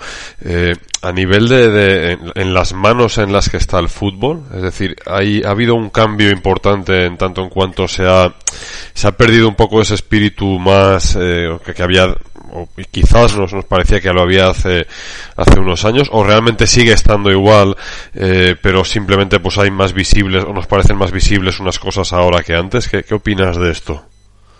Ahora, es que, ahora, el mundo del fútbol, ahora, hay que, que tú indudablemente, como entrenador, estás, estás pensando lo que estás pensando, pero claro, eh, esto todo está movido por, por, por muchas más cosas, ¿no? Pero es algo que, que no, que jamás me ha preocupado, o sea, en decir, en manos de quién está el club, quién lo ha comprado, cuál es la idea que tiene, porque es que es algo que no puedo controlar. Claro. También mm. volvemos al estoicismo. Entonces, ¿para qué me voy a preocupar si el presidente tiene pensado esto? ¿Para qué me voy a preocupar de, de, de si me van a echar en tres meses o en cinco o en seis? Es que realmente no está en mi mano. Y lo único que está en mi mano es, es, trabajar un poco en consonancia a mis valores propios, a, sentir esa meritocracia de que, de que realmente te mereces estar ahí y que cada día saltas al campo para seguir sintiéndote merecedor de estar donde estás, de ser honesto. Entonces, lo demás, que, que veo que hay cosas que, que, o decisiones que se toman que, que yo lo haría de una manera u otra, pero claro, yo no estoy dirigiendo. Entonces, si, si querría, si querría que las cosas eh, se hagan a mi manera, lo que tendría que hacer es comprar un club entonces, eh, esto es así, entonces es eh, aceptar aquello que no puedes controlar y centrarte en lo, en lo, que tú puedes. Y dentro de todo esto, claro, pero es que en todos los aspectos, vas a ir a cualquier empresa, porque he trabajado en muchísimas empresas, y en todas había cosas que, que iban con mis valores y otras no. Entonces, esto es un poco eso también, ¿no? Es decir, uno, hay veces que, bueno, hacía alguna una pregunta, ¿no? Que me han hecho muchas veces, ¿no? Si a veces te ves como un, un, un bicho raro, un rara avis en el mundo de, del fútbol y esto, y eh, no, yo me veo normal, veo que tengo una, eh, para mí es normal porque es la idea que yo tengo y la forma en la, en la, en la cual yo, yo vivo, entonces me centro es que en aquello que, que yo pueda controlar, es que, es que lo demás, pues que, es que es así, ¿no? Eh, es que además es una, es una reflexión que, que, que, no puedes ni entrar casi a valorarla porque, pero es que es como todo, es que es como todo en esta vida. El que quiere que las cosas estén a su gusto tendrá muchos disgustos, suelen decir, ¿no? Y luego hay otra que me gusta mucho que es, podemos tener todo en la vida, pero no al mismo tiempo. Vamos a estar trabajando en una empresa que estamos fantásticamente bien con los trabajadores, todo está muy bien, pero tenemos un salario pequeño. Vamos a ir a otra donde eh, estamos ganando una cantidad de dinero impresionante, pero en cambio no somos tan felices.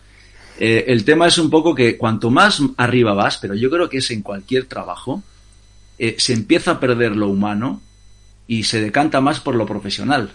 Sí. Entonces uno tiene que tomar una decisión de qué es lo que quiere y dónde quiere estar. Ese es el tema. Y, y luego, eh, lo, una vez de que, de, que, de que tú, si estás o no estás a gusto, te tienes que hacer la valoración de decir, bueno, esto es lo que hay, lo acepto. Y si lo acepto es porque lo aceptas estar en esas condiciones que estás y sobrevivir con ello. O si quieres vivir conforme a tu, a tu naturaleza, que es también lícito, decir, esto no es para mí y, y, me voy. Pero esto yo creo que nos pasa a todos los trabajadores. Yo he estado claro. trabajando en muchísimas empresas antes de dedicarme al fútbol y he tenido que tomar esa decisión. Yo me he ido de empresas para ir a otras y lo, y lo mismo a veces te pasa en el fútbol. Aunque en el fútbol lo normal es que te echen antes de que te, de que te dé tiempo a ti a tomar esa decisión, ¿no? Te lo pones más fácil, ¿no? Te, te lo pones más fácil, sí. A veces sí. Sí. Oye, John, ¿la pandemia está afectando, o sea, piensas que afecta al tema de cómo se cómo podrían transcurrir los partidos. Yo no sé, yo es que desde fuera, mm, cada vez que veo a lo mejor un resumen de un partido y veo los campos vacíos, eh, me parece que es como si fuese un entrenamiento y me da por pensar si los jugadores eh, juegan igual sin gente que, que, con gente. De hecho, no sé, a mí me parece como que está un poco, no sé, a lo mejor es por verlo desde fuera como desnaturalizado y, y no te to y no me tomo a lo mejor como si fuese la liga en serio, ¿no? O sea, como si me la tomase antes. Fíjate que parece una, una curiosidad, pero lo siento así. Y muchas veces pienso, digo, ¿los jugadores pondrán la misma entrega de la misma manera? Eh, al final, claro, ahí la, el, lo que varía muchísimo es el contexto emocional.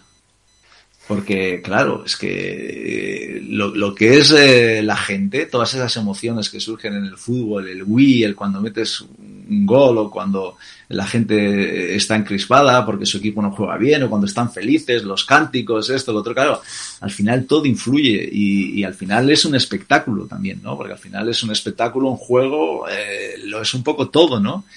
Y, y, sí que, claro, se hace muy raro, se hace realmente muy raro, porque es un partido como frío, eh, te das cuenta de que, de que le falta algo y a veces parece que eh, puedes estar jugando eh, una fase clasifica, un partido de fase clasificatoria de Champions y es un poco pues como una cosa fría, ¿no? Porque, porque falta toda esa emoción, ¿no? Porque da la sensación de que te das cuenta ahora que, que el fútbol eh, sin gente parece que no es nada. O sea, te da esa sensación. Y luego también hay otra cosa, que la gente también se ha dado cuenta que se puede vivir sin fútbol. Porque antes la gente pensaba que, pero claro, también hay vida más allá del fútbol ahora. Y esta pandemia, yo creo que, que, que nos ha azotado bien en la cara de ida y vuelta, porque éramos felices y no lo sabíamos. Porque, vamos, teníamos, vivíamos de maravilla. O sea, vivíamos de maravilla, me refiero a que, joder, que no tenías que llevar una mascarilla para ir por la calle, podías andar tranquilamente, podías salir, no se coartaba tu libertad, podías y ahora nos estamos dando cuenta efectivamente que hay cosas mucho más importantes. Y yo creo que esta pandemia, independientemente de toda la desgracia que ha traído, yo creo que hay mucha gente que va a salir reforzada y que, y que le ha cambiado ciertamente la perspectiva de ver la vida, porque ha habido mucha gente también que ha perdido a gente, que ha perdido a familiares, y, y, van a dar más, más importancia a veces también otras cosas, ¿no? Que vivimos muy rápido y no nos damos cuenta que, que la vida es un suspiro y que en un suspiro se te va. Y estás pensando lo que decimos, en tus inversiones, en tu trabajo, en tu esto, en aquello, en lo otro, y de repente viene una cosa de estas y dices, pero bueno, ¿qué tengo ahora? Claro. Entonces nos ha cambiado a todos, a todos los niveles, ¿eh? No, no creas que... Totalmente, sí, sí. Ahora, lo que pasa que también es verdad que, que, que al, al, que tiene le ha cambiado menos. Hmm. Eh, al que más para mí yo creo que le ha cambiado es al de la clase quizás media, ¿no? Porque al, el de abajo, como ya estaba acostumbrado a estar, a estar abajo, ya prácticamente es como, ya estoy acostumbrado, ¿no? Y tiene, y tiene más herramientas. Pero al de la clase, al de la clase media que, que quizás que, tenía, que a pesar de que tuviera un bienestar y una buena vida, miraba al de arriba, pues igual esto le ha hecho ver que se podía estar peor, ¿no? Porque a veces también tenemos esa mala costumbre de estar mirando siempre al de arriba. Hacia arriba, sí, sí. Y claro, eh, yo es otra de las cosas que hago, que también es muy estoico, mirar abajo y sentirte agradecido, porque al final eh, las personas felices creo que somos felices porque somos agradecidos. Hmm. Y no somos eh, agradecidos porque somos felices. O sea, es lo contrario. Es que, y, así yo, esto, lo de la pandemia esta, ha sido, nos han dado un sopapo para que nos demos cuenta un poco de cuál es la realidad, nos ha puesto las cosas en un contexto y de aquí seguro que mucha gente va a cambiar un poco su forma de, ver la vida.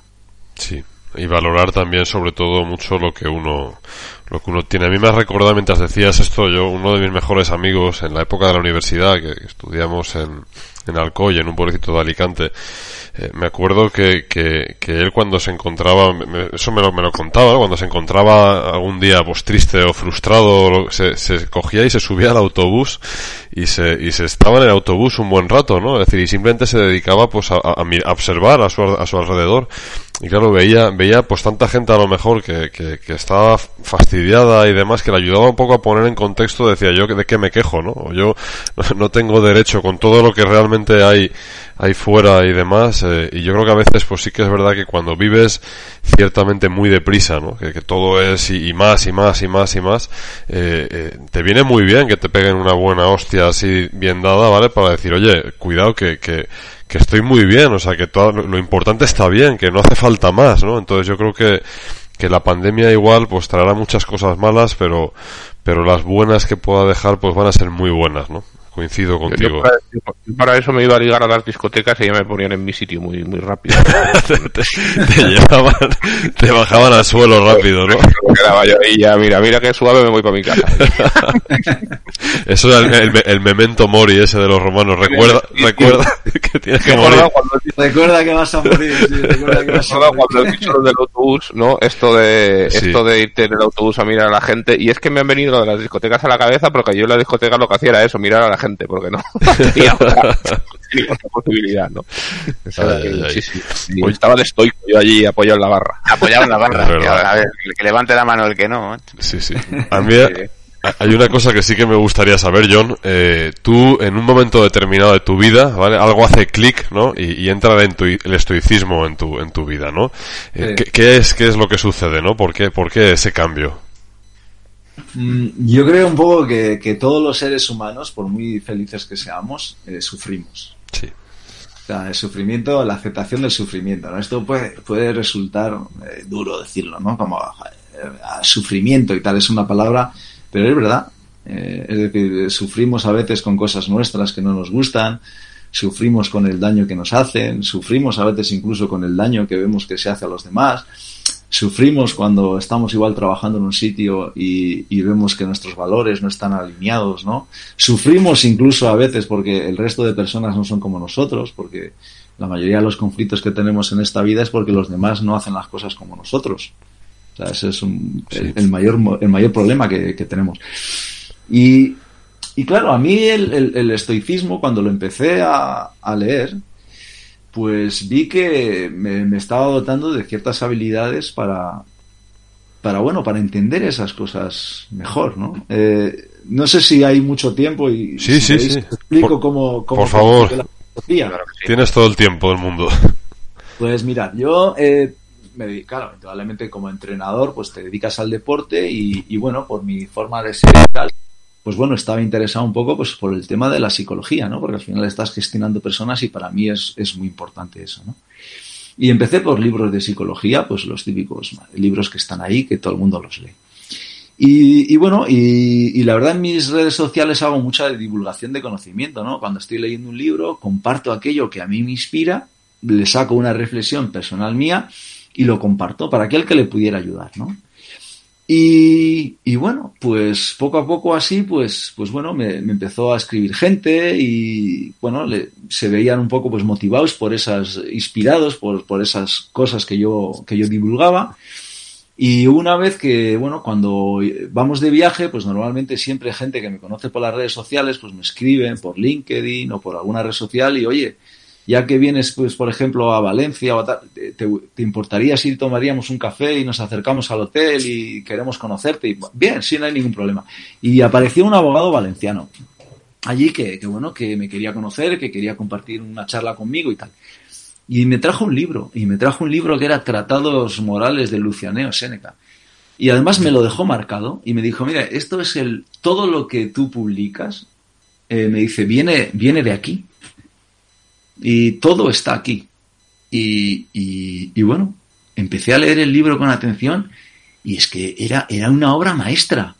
Me, vi muy identificado con todo, cuando hablaba de la brevedad de la vida, cuando hablaba de, la sabiduría, cuando hablaba de las riquezas, ¿no? de, de, de todo esto.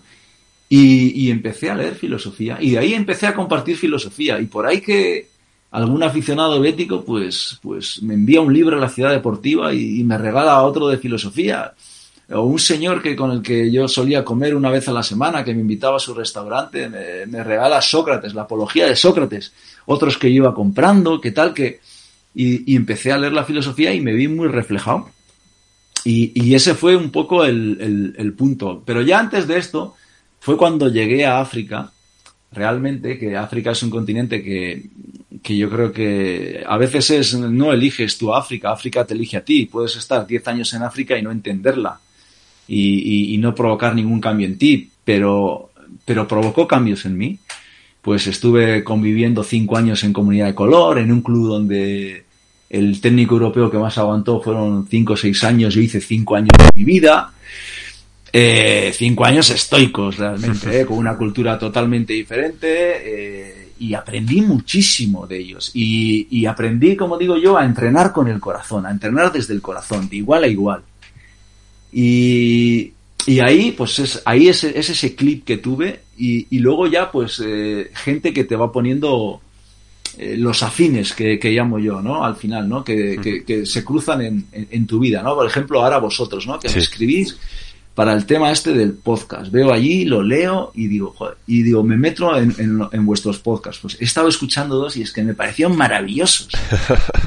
y además, eh, te lo dije a ti el otro sí, día, sí, José, sí, ¿verdad? es que me hacían maravillosos porque hay una cantidad de reflexiones y todos los conceptos que salieron yo ya los conocía porque los había leído, pero no es solo el concepto, sino es que es la forma en, lo que, en la que lo desarrollas, porque cada uno esto lo puedes llevar a diferentes ámbitos de la vida. Entonces, a partir de ahí, pues empecé a leer filosofía, ¿no? Y, de ahí, bueno, me he ido a Descartes, eh, bueno, los clásicos, Epicteto, eh, Marco Aurelio, y, y, y, luego, bueno, libros más que son de otros escritores, pero que sí que tienen un componente, un componente también eh, estoico, ¿no? Y bueno, y luego también pues quiero leer algo de, de Schopenhauer, así más, algún libro más concreto. Pues quiero ir tocándolos un poco todos. Nietzsche me gusta mucho, hay una parte de Nietzsche que me gusta mucho, la de, la de un poco el alma libre, un poco eso. Uh -huh. Y esa es un poco, la verdad que la historia mía, un poco del estoicismo, ¿no? Que al final yo creo que es el estoicismo te ayuda a esa segunda parte que decíamos. La primera es encontrar tu pasión, ¿no? Esa, esa, perseguir la ocupación que te apasiona. Y luego la segunda, pues es un poco, ¿no? Lo de ser una, ser mejor persona. Yo creo que, que el estoicismo, te, pues también la verdad que, que, que, te ayuda a eso. Totalmente, totalmente.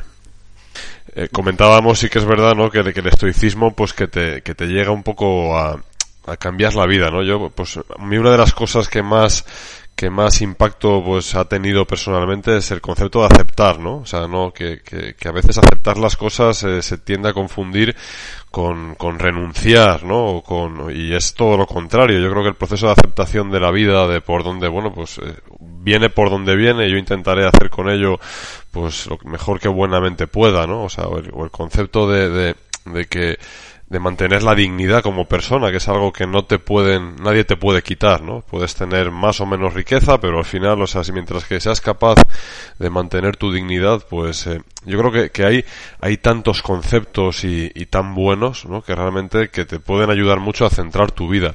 Eh, has nombrado a muchos, ¿no? Pero, pero ¿hay alguno especialmente que consideres que, que, que, es un autor que dices, joder, es que, es que, vamos, o sea, este especialmente me, me, me, me encanta, ¿no? Me siento más reflejado. ¿Cuál, cuál elegirías si pudieras? Eh, yo, para mí, Seneca. Seneca, Tratados Morales, es un libro, yo, para mí es que, lo digo en serio, es que debería ser, vamos, en todos los institutos. Sí. O sea, es un canta la vida, eso es una, es una obra maestra, es, una, es un libro, pero inspirador, pero allá donde, allá donde los haya. Depende también un poco igual la traducción que tú elijas, ¿no? Porque esto es como todo, hay veces, ¿no? Porque ahora hay veces que, ves citas de Séneca y tal y como yo las he leído en mi libro son diferentes a cómo, a cómo las lees igual en otro también, ¿no? Pero a mí yo hablaría de, de ese. Y luego más actuales, por ejemplo, hay un libro que, eh, que me gustó mucho que es La Revolución de Sentido, de, de Fred Kaufman. que es un libro también que, que, me encantó muchísimo. Me gustó también mucho eh, Coaching de, de, John Whitmore, por ejemplo, también es otro libro que, pero ya tirando un poco más a lo que es mi trabajo, un poco a la gestión de gente, a la gestión de personas. Y ahora estoy leyendo uno que es muy bueno, por ejemplo, que me gusta mucho, que es sobre el Dalai Lama. Y tiene unos conceptos, pero buenísimos, que además los puedes interrelacionar mucho con, el, con lo que es el, el estoicismo también. Y es lo que tú dices, que es que el estoicismo tiene tantos conceptos y tantas cosas tan, tan buenas que, que te, te, ayuda a ver la vida, yo creo que de otra, de otra manera. ¿Qué, le diría John, tu John actual, eh? a, a, a, un John con, con 18 o 20 años o el John que empezaba y demás, eh, con todo lo que te ha enseñado la vida, con todo el tránsito que has tenido por, por tantos sitios, tantos aprendizajes, tanto conocimiento, ¿Qué, ¿Qué, le diría, no? O sea, ¿qué, qué consideras que sería importante que, que, tu John joven hubiera sabido o supiera que, que ahora sabes? Uf. Difícil, yo, ¿eh? yo, sí, es, es, es difícil, ¿no? Yo, yo creo que en esencia eh, sigo siendo esa misma persona. Lo que pasa que, que anduve con careta mucho tiempo. Eh, haberme quitado la careta antes y, claro. y, perder ese miedo, lo que es al, al, juicio de los demás o no sé, vivimos a veces esa parte del ego que, que, te hace no mostrarte como eres, no vaya a ser que a alguien no le vaya a gustar, no vaya a ser que eh, no sé, ¿no? Por ejemplo, la, la, sensibilidad de las personas, ¿no? Es algo, yo soy una persona, yo soy una persona bastante sensible y antes me daba como, como cosa mostrarlo, ¿sabes? Porque al final, claro, a veces la gente te hace daño. Y para mí, eh, la sensibilidad requiere una fortaleza también. Sí. O sea, el hecho de mostrarte, mostrarte un poco, mostrarte un poco tal y como eres, ¿no?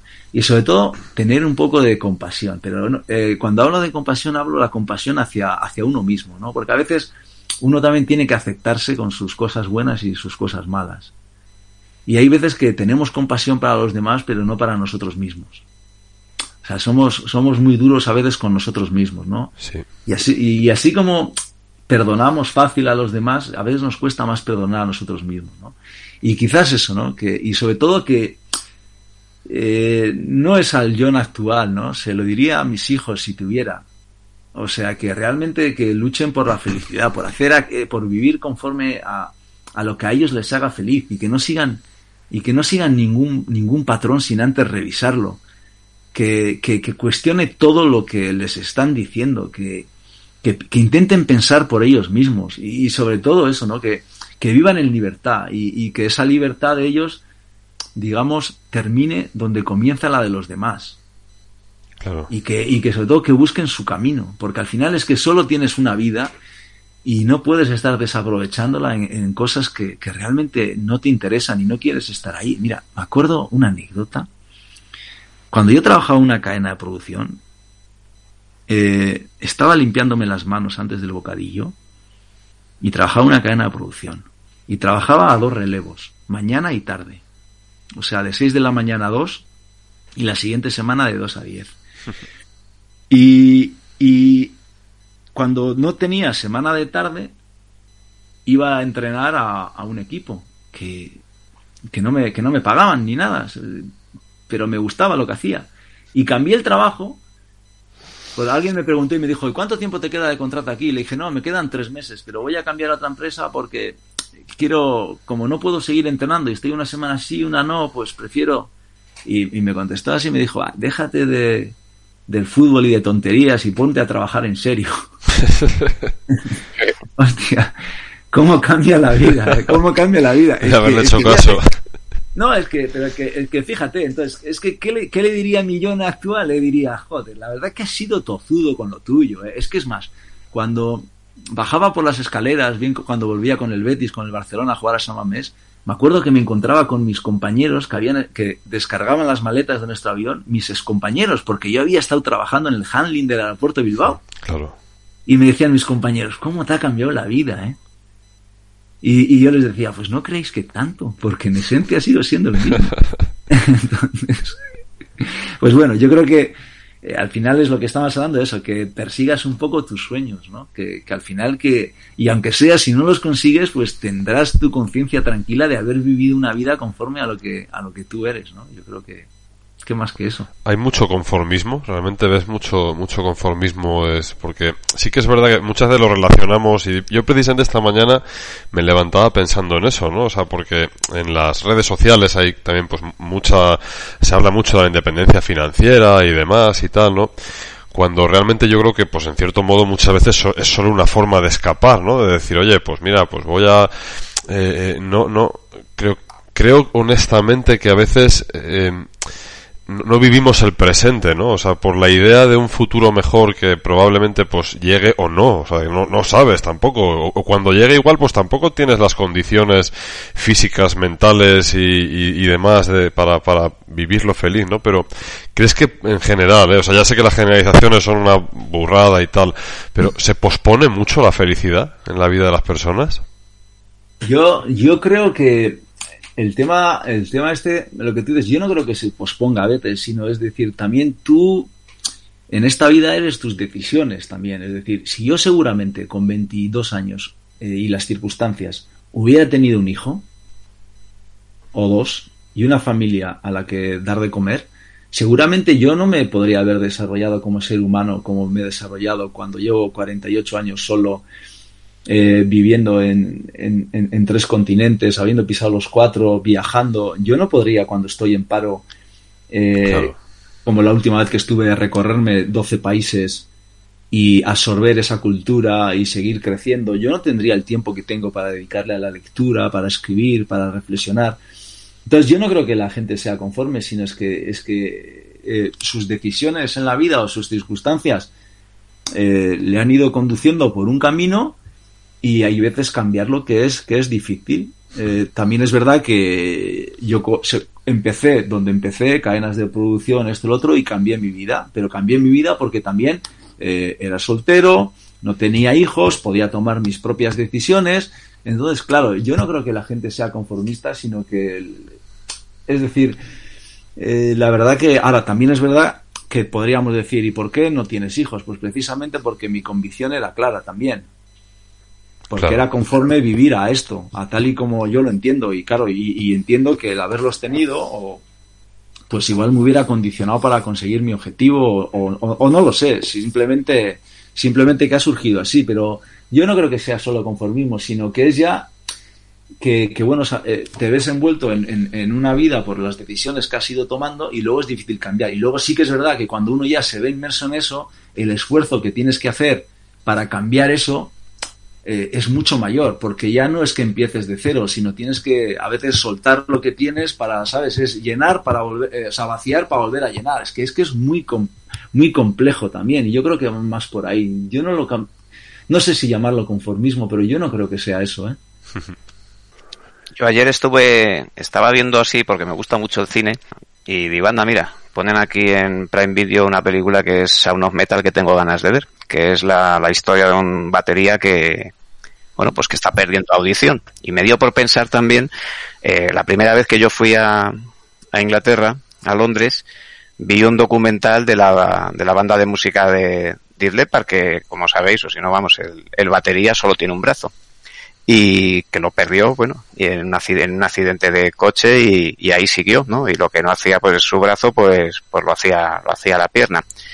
Y luego, hilando con eso, pues claro, me daba por pensar pues también la historia de, de Bethany Hamilton, ¿no? La chica de 13 años que era surfista y que un tiburón se le llevó un brazo y luego después hilando con que estábamos e íbamos a hacer el, el podcast de hoy.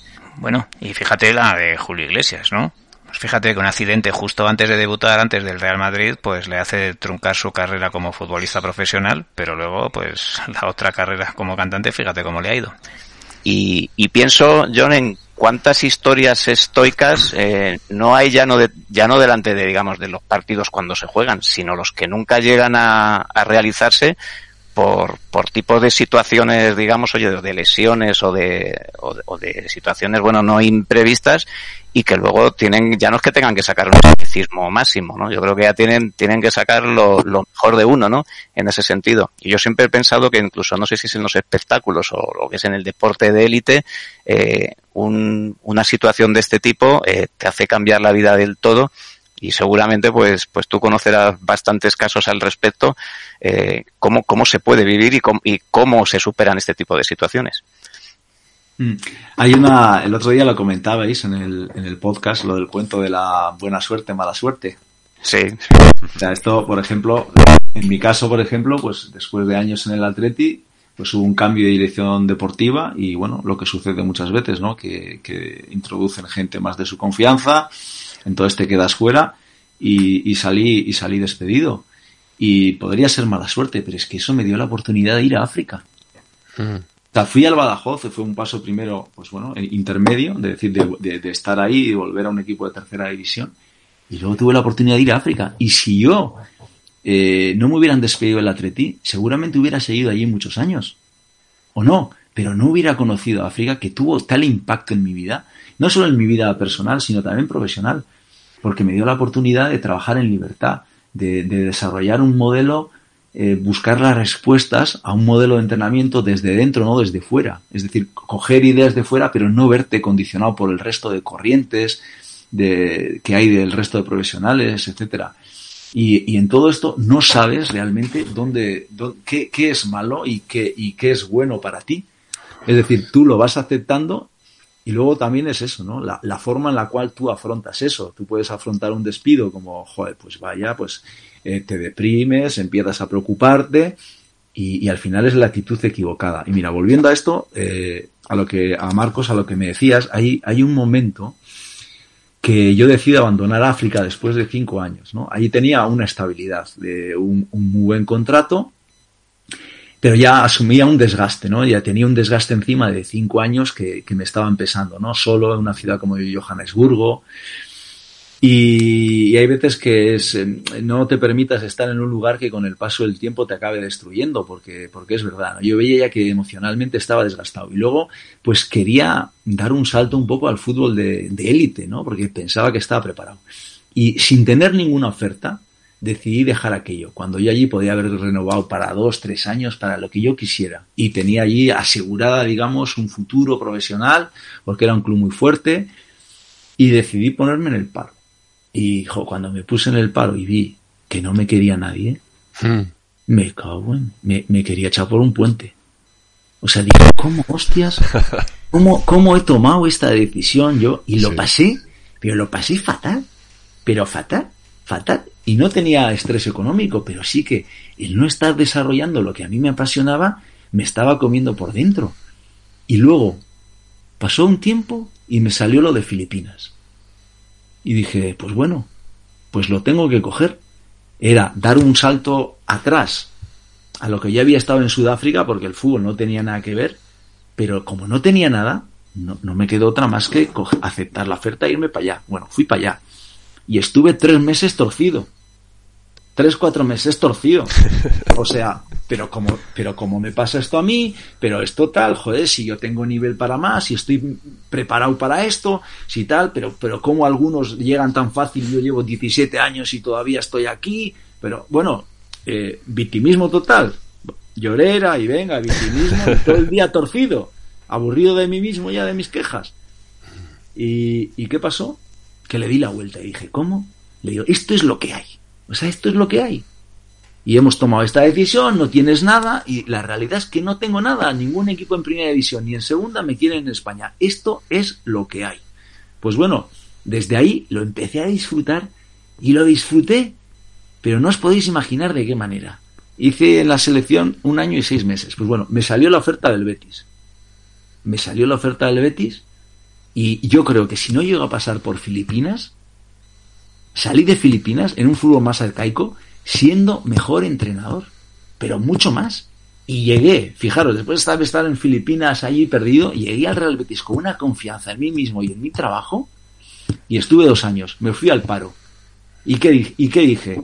Ese tiempo que voy a estar en paro, dije, no voy a caer en el error que, que hice anteriormente de, de, de, estar triste porque no tengo trabajo. Le di la vuelta y dije, no, esto es una oportunidad que me han dado a modo de tiempo. Tiempo para hacer lo que yo quiera. Entonces lo disfruté y lo aproveché para viajar. Y ahora, en este punto de mi vida, que también hemos sido despedidos del Barcelona, pienso lo mismo y digo, no, esto no es para estar triste, que no tengo trabajo y tal, soy un afortunado. Entonces voy a pensar en que esto es un regalo de tiempo, porque tarde o temprano me va a salir trabajo y lo que no quiero pensar es que he desperdiciado siete meses de mi vida por estar triste por no haber tenido trabajo. Entonces, esto es lo que hablábamos un poco de cómo sales de esas situaciones negativas y tal. Pero claro, es que yo veo un poco, mi situación negativa es cero. Claro. Es decir, porque estos son mis mayores problemas. Entonces es que es que es que la verdad que es que es que no puedo no puedo ni ayudar a nadie ahí porque porque digo, pero si a mí es que me va todo rodado. ¿De qué de qué me voy a quejar yo? Eso es, eso es así, ¿no? Lo que pasa es que uno siempre acaba comparándose consigo mismo, ¿no? O eso es lo que yo creo, vamos. Es decir, que no, que está, es, es muy fácil esto de, bueno, muy fácil, no lo quiero decir así de forma trivial, ¿no? Pero decir que mira, o sea, que hay gente que está mucho peor que tú, ¿no? Y que tú podrías estar ahí. Hmm. Pero al final, eh, y esto es así, ¿no? Si lo reflexionas es así, es, y, y, y, y creo que, que, que, que te da mucha humildad, ¿no? Si te das cuenta de esto, ¿no? Sobre todo si alguna vez le ves las orejas al lobo, ¿vale? O sea, y, y, pero claro, pero luego al final, en tu día a día o en tu más, tú mismo con tu mecanismo, ¿no? Como digo yo, pues te comparas contigo mismo, ¿no? Y es, y es difícil el, el separar estos, el, el, el, el salirte de ahí, ¿no? Porque tú siempre quieres, pues, tienes unas expectativas, eh, arrogantes normalmente, porque las expectativas son, suelen ser bastante arrogantes, ¿no? De lo que quieres hacer y de lo que tal. Y, y bueno, y, y, es difícil el manejar eso, ¿no? Y el, y el, el, salirte de eso, ¿no? Y, tener ese, ese pensamiento que estás com comentando tú, ¿no? No sé. No, no, no hay ninguna pregunta ahí, ¿no? Es, es lo que estaba pensando, ¿no? De, la, de, lo, de lo que decías. Estoy completamente de acuerdo con tu reflexión. Dicen que las comparaciones son odiosas a veces, pero no es que sean las comparaciones odiosas, son odiosas depende con quién te compares. Claro. Porque al final eh, eso es lo que te va a provocar un estado de felicidad o, o me, y, y, ahí puedes jugar con eso. Es decir, en, en, los momentos en los cuales tú no estás donde quieres, también puedes decir, oye, mira, no estoy donde quiero, pero hay esta gente que tampoco están donde quieren y están peor. Es decir, el problema es que te compares siempre con, con el de, con el de arriba, porque, porque al final el, el compararnos siempre nos hace, nos hace mucho daño. Hmm. Es decir, y uno también tiene que ser consciente un poco de, lo que es y a lo que puede aspirar. Y luego también es, yo creo que es el nivel de decir, qué es lo que quieres tú en la vida, ¿no? Yo lo tengo claro. Yo lo que quería con esto del fútbol era vivir esa parte del fútbol, eh, vivir el más, el más alto fútbol, digamos, que se me negó como jugador, porque algo me quedó ahí. Eh, yo ahora, después de mis etapas en el Real Betis y en el Barcelona en primera división, en el más alto nivel, yo ya sé que mi carrera, todo lo que va a ser, va a ser para abajo. Es decir, ya he tocado lo más alto, ya más, más alto que esto, estar en, el, en, uno de los clubes más grandes del mundo, no, no hay nada. Y lo acepto así. Y, y luego tengo la sensación de que realmente es que, es que no lo necesito, lo quiero, es decir, quiero seguir trabajando en el más alto nivel en la élite, pero no lo necesito para ser feliz, porque lo que me gusta es lo que estoy haciendo, independientemente de dónde.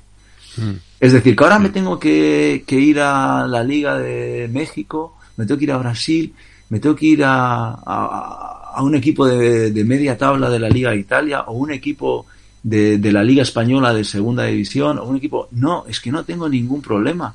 O sea, mi, mi ambición por ahí no, no, no, no, va. Es decir, yo veo la, la, vida en un aspecto más amplio donde hay una parte profesional, pero hay una parte personal.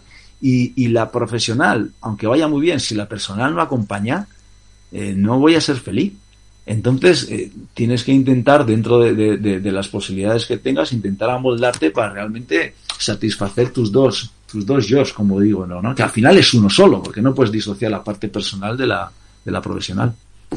Yo, conforme comentabais esto, ha habido una cosa que me, me, ha recordado.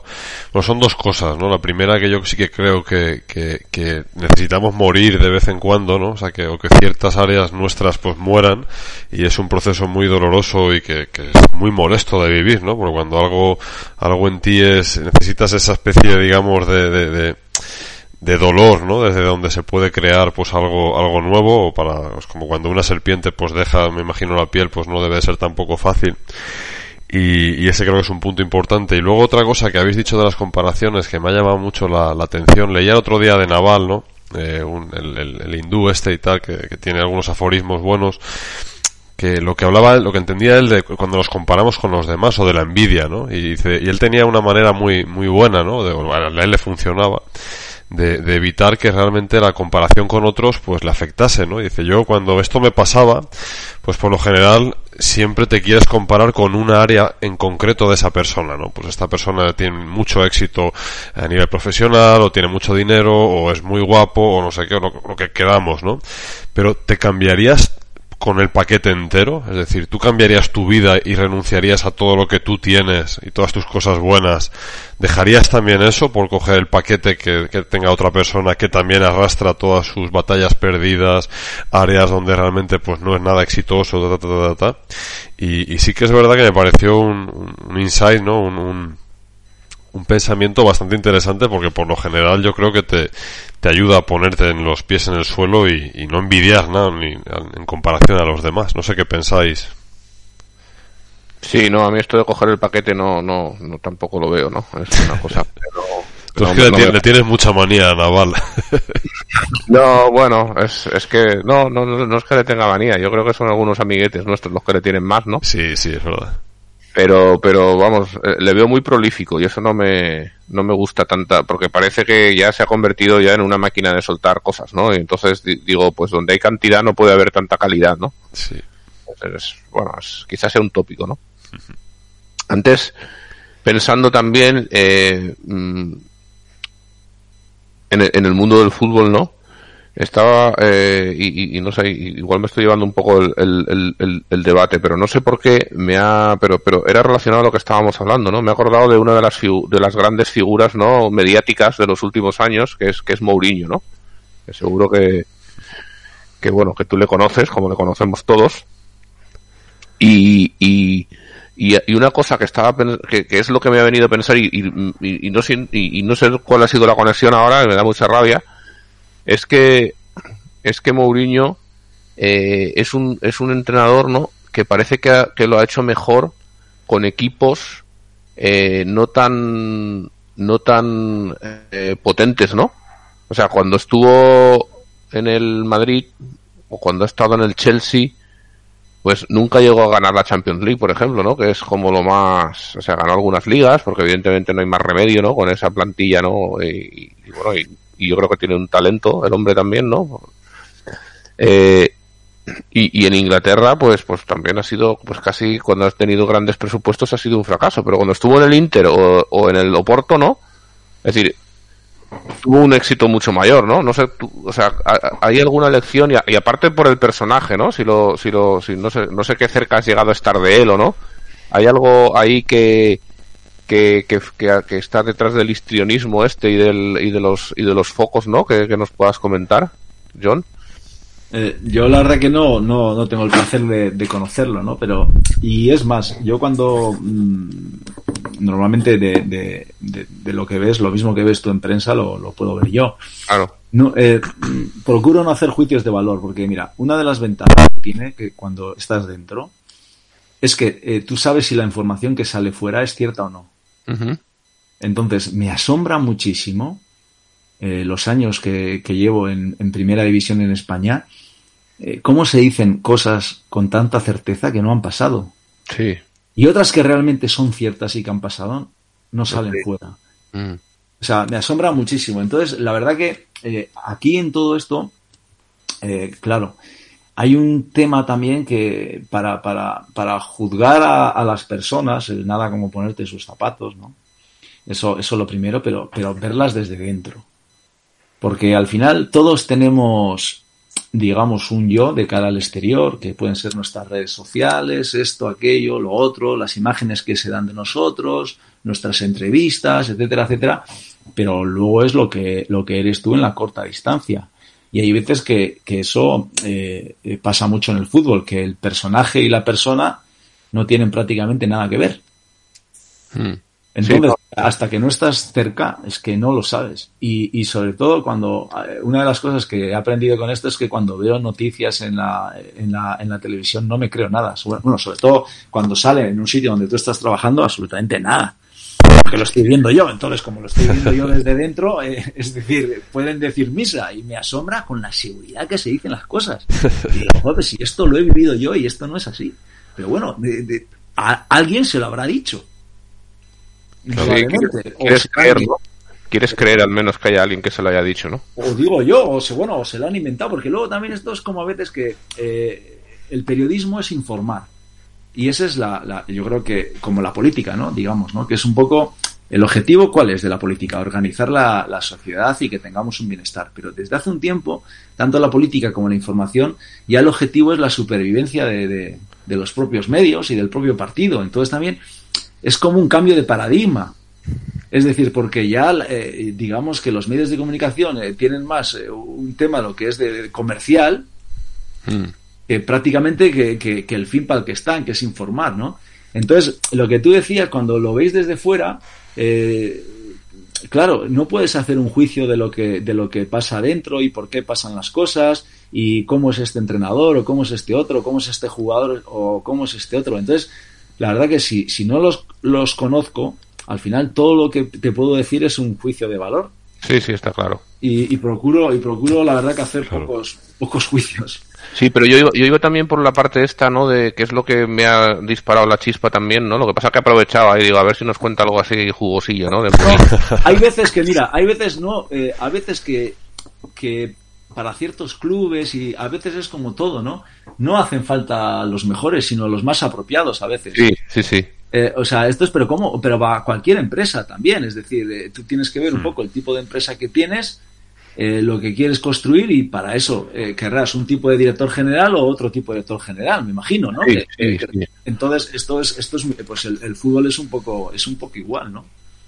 Sí, sí, por eso decía yo, ahí, ahí iba yo, ¿no? Que era el tema de, pues esto es lo que comentaba, del desempeño de Mourinho con estos equipos o, o, o de alguien, claro, no lo sé, no sé, a lo mejor tampoco, ¿no? Pero igual conoces más, pues Unai Emery, pues ha, ha tenido mucho éxito en equipos, eh, no, no, no los quiero llamar de segunda fila porque no lo son, ¿no? Pero equipos que están un nivel quizá por debajo de los super élite y ha estado en, en, en un par super élite y ahí pues no le han salido las cosas igual, ¿no? Claro, pero ahí, por ejemplo, también no, eh, tampoco puedes valorarlo por casualidad. Cuando igual vas, eh, en este caso, cuando un entrenador va a un equipo, se encuentra también unas circunstancias Claro. con jugadores que no son los mismos. Esto es como todo, ¿no? Y dices, bueno, si hubiera jugado de otra manera, hubiera ganado el partido eh, atendiendo a los datos. Pero, pero claro, si tú dices que tienes estos datos, pero si el otro equipo hubiera sacado otra alineación, esos datos no son los mismos porque vienen condicionados también por la respuesta del rival. Es decir, eh, gano un 50% de las disputas o gano un 75% de las disputas ya. Pero si el otro equipo hubiera sacado otros jugadores, ya igual no hubieras ganado el 75% de las disputas porque hubiera, igual hubieran sacado jugadores más agresivos que las hubieras perdido. Entonces al final es que son las circunstancias, ¿no? Y hay veces que, que bueno, que, que, entrenadores eh, de, de, no, de no igual tanto nivel han hecho cosas importantes en equipos de no tanto nivel y luego entrenadores de mucho nivel con equipos de mucho nivel no han hecho cosas tan importantes. Entonces es muy relativo porque todos hemos visto cómo equipos con bajos presupuestos y tal ha habido años por unas circunstancias que han dado un rendimiento extraordinario. Sí, sí. Pero Todo claro, es que ahí entras en las circunstancias, en, eh, claro, hay un montón de, hay un montón de, de variables. Y además que bueno, que, que aunque haya el fútbol, por supuesto el talento influye, pero hay una parte aleatoria también bastante grande, ¿no? Es decir, no es como para mí, por ejemplo, jugar al ajedrez, ¿no? En el que el talento es mucho más, más, ocupa una proporción bastante más grande que, que el azar, ¿no? Y, y, en fútbol, o claro, por supuesto, a un partido, pues todavía más, ¿no? Es decir, por, cuando cuanto más largas son las competiciones, pues el azar se va, se va recolocando más, ¿no? Pero, pero vamos, yo, yo pienso que eso es así. Estoy y, de acuerdo, estoy de acuerdo. Esto que dices, Arturo, le pasaba a Benito Floro, ¿no? Que en el Albacete era la leche y luego en el Madrid pues pasó sí. lo que pasó. Hay muchos casos así, ¿eh? De decir, de, de decir de, de, jugadores, pues que será por el contexto, ¿no? De entrenadores, ¿no? Por el contexto, por la situación, igual han tenido suerte de caer en el sitio donde te cayeron, ¿vale? Y, luego cuando se van a otro sitio, pues te das cuenta de que no era, no tenía nada que ver con lo que eran, ¿no? Pero a mí, a mí no me deja de, llamar eso la atención bastante, ¿no? El, el ver cómo a veces hay situaciones que parecen más desfavorables en las que en las que se tiene más éxito, ¿no? O, quizá era porque las expectativas eran más bajas también, ¿no? No lo sé. Pero hay, un, tema que... del Chelsea que no era simplemente una curiosidad, José. No, por favor.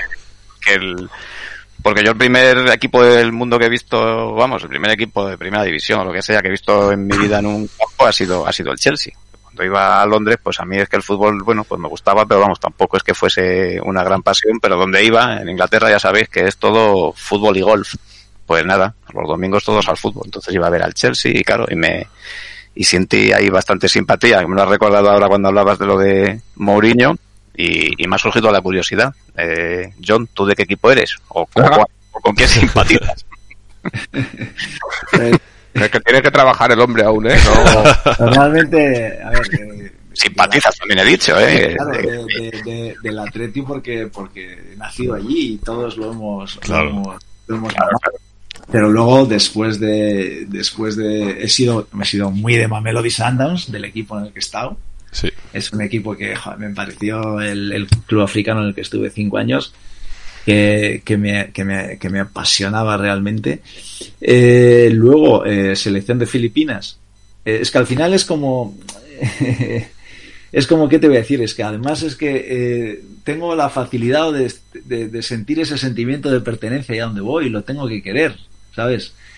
En la selección de Filipinas quizás no fue tanto por, por la situación, pero sobre todo hay dos equipos, pero y sobre todo muy especial para mí es el, el, Real Betis. El Real Betis para mí, ¿por qué? Porque es que se reúnen muchas cosas, se reúne un lugar en el que en el que me adapté perfectamente por la ciudad, por el club, por la idiosincrasia, por la cantidad de pasión que había, que era que era algo increíble eh, me sentía tan identificado y tan parte de mí que estaba, era, era muy, muy, muy, muy feliz allí y, sobre todo porque me dio, es como el sueño cumplido, ¿no? Es el equipo que me dio la oportunidad de, después de 17 años de carrera profesional, de llegar a la primera división, ¿no? Pero esos dos, el Atleti y el, y el, y el, y el Betis. Yo también simpatizo con el Betis y me pasa poco digamos, he vivido en Asturias, en Oviedo, pues, pues simpatizo cuando pues me gusta ver que el Oviedo, cómo va el Oviedo, o sea, cosas de, de ese tipo, pero vamos, te preguntaba, porque como habías estado en el Betis, bueno, pues yo simpatizo también con el equipo, digo, bueno, por ver por dónde ibas. Sí. Oye, John, ¿y, y, hay algún jugador, algún entrenador que creas que, que, que hayas encontrado tú, que es que el relato o la apreciación del, del, del mundo eh, sea inferior a lo que tú crees que merecerían ser, unos eh, incomprendidos o unos eh, subvalorados o algo así. ¿Te, te, atreverías a dar algún nombre? No te diría. Lo que sí que hay veces que, que ves un poco que, que ciertos entrenadores no son tratados con justicia igual en los medios, ¿no? Que tú ves una dimensión humana y, de, y personal de ellos, de con sus valores, de, de porque llevas trabajando con ellos, indudablemente cuando estás cerca de una persona, eh, la verdad tú te das cuenta de, lo que es y lo que no es, y la, y la percepción que tiene la gente desde fuera y la que tú ves desde dentro. Sí. Y, por ejemplo, yo, ahora que estoy trabajando, llevo tiempo trabajando con Quique, a veces me duele, me duele mucho ciertas cosas que salen en los medios que, que son mentira. Mm. De cosas que han sucedido, que tal, que es que, que es que son mentira. Y veo a veces que hay como una, como una hazaña, ¿no? Y, y, yo luego es que lo veo, su comportamiento, cómo es, sus valores éticos, morales, la persona honesta que es y tal, y la verdad que sí que me duele. Hay veces que, que digo, pero, pero vamos a ver, pero de, dónde sacan esto? ¿Pero cómo pueden decir esto? Pero es que es parte del fútbol. Entonces, al final, en esto tienes que, tienes que vivir también, tienes que vivir también con ello, ¿no? Mm. Eh, y luego, pues no sé, la verdad que en todo esto, lo que tú dices, ¿no? A ver si alguno está infravalorado o sobrevalorado. Mira, yo estoy seguro que hay mucha más gente, más brillante que yo, igual entrenando tres categorías por debajo de donde estoy yo. pero, estoy, que estoy seguro. Lo que pasa es que no han tenido ese pelín de suerte, no han tenido ese, ese punto, porque yo a veces digo, ¿cómo he llegado yo a Primera División y dónde he llegado? Indudablemente eh, hay una parte de, de, de, suerte, ¿no? De, suerte ese momento de que, de, que, de que Quique sin conocerte te llame, porque te conoce un segundo que es Eder Sarabia, porque casualidad el preparador físico, uno de los redactadores que ellos tenían en Las Palmas, trabajó conmigo eh, un año en Sundowns, entonces tienen referencias, entonces tal. Y, y hay veces que, el, que las meritocracias en esto no, no sirven para llegar, es decir, no llegan los mejores, eso es, eso es mentira, no llegan los mejores y eso es la realidad. Pero siempre hay un, margen de error, ¿no? Siempre hay una ventana por ahí que se abre, un pequeño hueco y por ahí que entras y te haces un hueco. Y luego, claro, una vez de que estás ya dentro, de que has alcanzado, lo que a otros igual, si has sido jugador es retirarte y ponerte a entrenar y estás en la élite, a otros nos ha costado 17 años. Pero luego eh, nos pone como iguales. ¿Por qué? Porque si no estás preparado, el fútbol te va a comer. Hmm. Entonces, eh, al final, eh, esa suerte también es, hace falta la suerte, pero también estar preparado. Y yo creo que hay muchísimos entrenadores entrenando en categorías por debajo que, que, seguro que serán mejores que algunos que están en primera división y muchos entrenadores de porteros que están en segunda B, en segunda serán mejores que yo y no han tenido esa suerte o no han estado en el momento para estar donde yo estoy. Y esto es que esto es así, yo lo veo clarísimo. Claro, porque también es, es difícil, yo estaba pensando, ¿no? Cuando estaba pensando en lo que íbamos a hablar, el valorar cómo se valora un entrenador, ¿no? Es decir, porque dice, no, pues si los resultados y tal, pero es que ha habido entrenadores con resultados, ¿no? Que les han, que les han echado porque no jugaban como nos gusta. ¿Eh? Y, y, y, claro, y el cortoplacismo, ¿no? De, cómo que, que, se parece mucho al, tema del político, ¿no? Que, que, tiene los incentivos, ¿no? Siempre digo yo, el tema de la democracia es, el, es el, menos malo de los sistemas, pero claro, el hecho de que se renueve periódicamente, pues crea unos incentivos, un, unos incentivos un poco perversos, ¿no? Es decir, ¿quién va a, a tener una planificación de largo plazo? cuando lo que quieres son resultados de corto plazo, ¿no? Y a veces eh, para conseguir meterte con esa, conseguir ese momento, esa inercia en los resultados de largo plazo, tienes que hacer cosas que a, corto plazo te van a perjudicar, ¿no? Y, yo dudo mucho, igual que hay cierta profesionalización en, o, gran profesionalización en, la parte técnica de los equipos, que esto se entienda a nivel de las directivas, ¿no? Eh, no sé qué piensas tú sobre eso. No sé, yo creo que eh, más que de las directivas también es de, es de la sociedad, ¿no? Y de los socios, etcétera. Es decir, pero es que esto es así y, además es que no hay que darle más vueltas. Yo ya sé que si, que si no gano no me voy a quedar sin trabajo.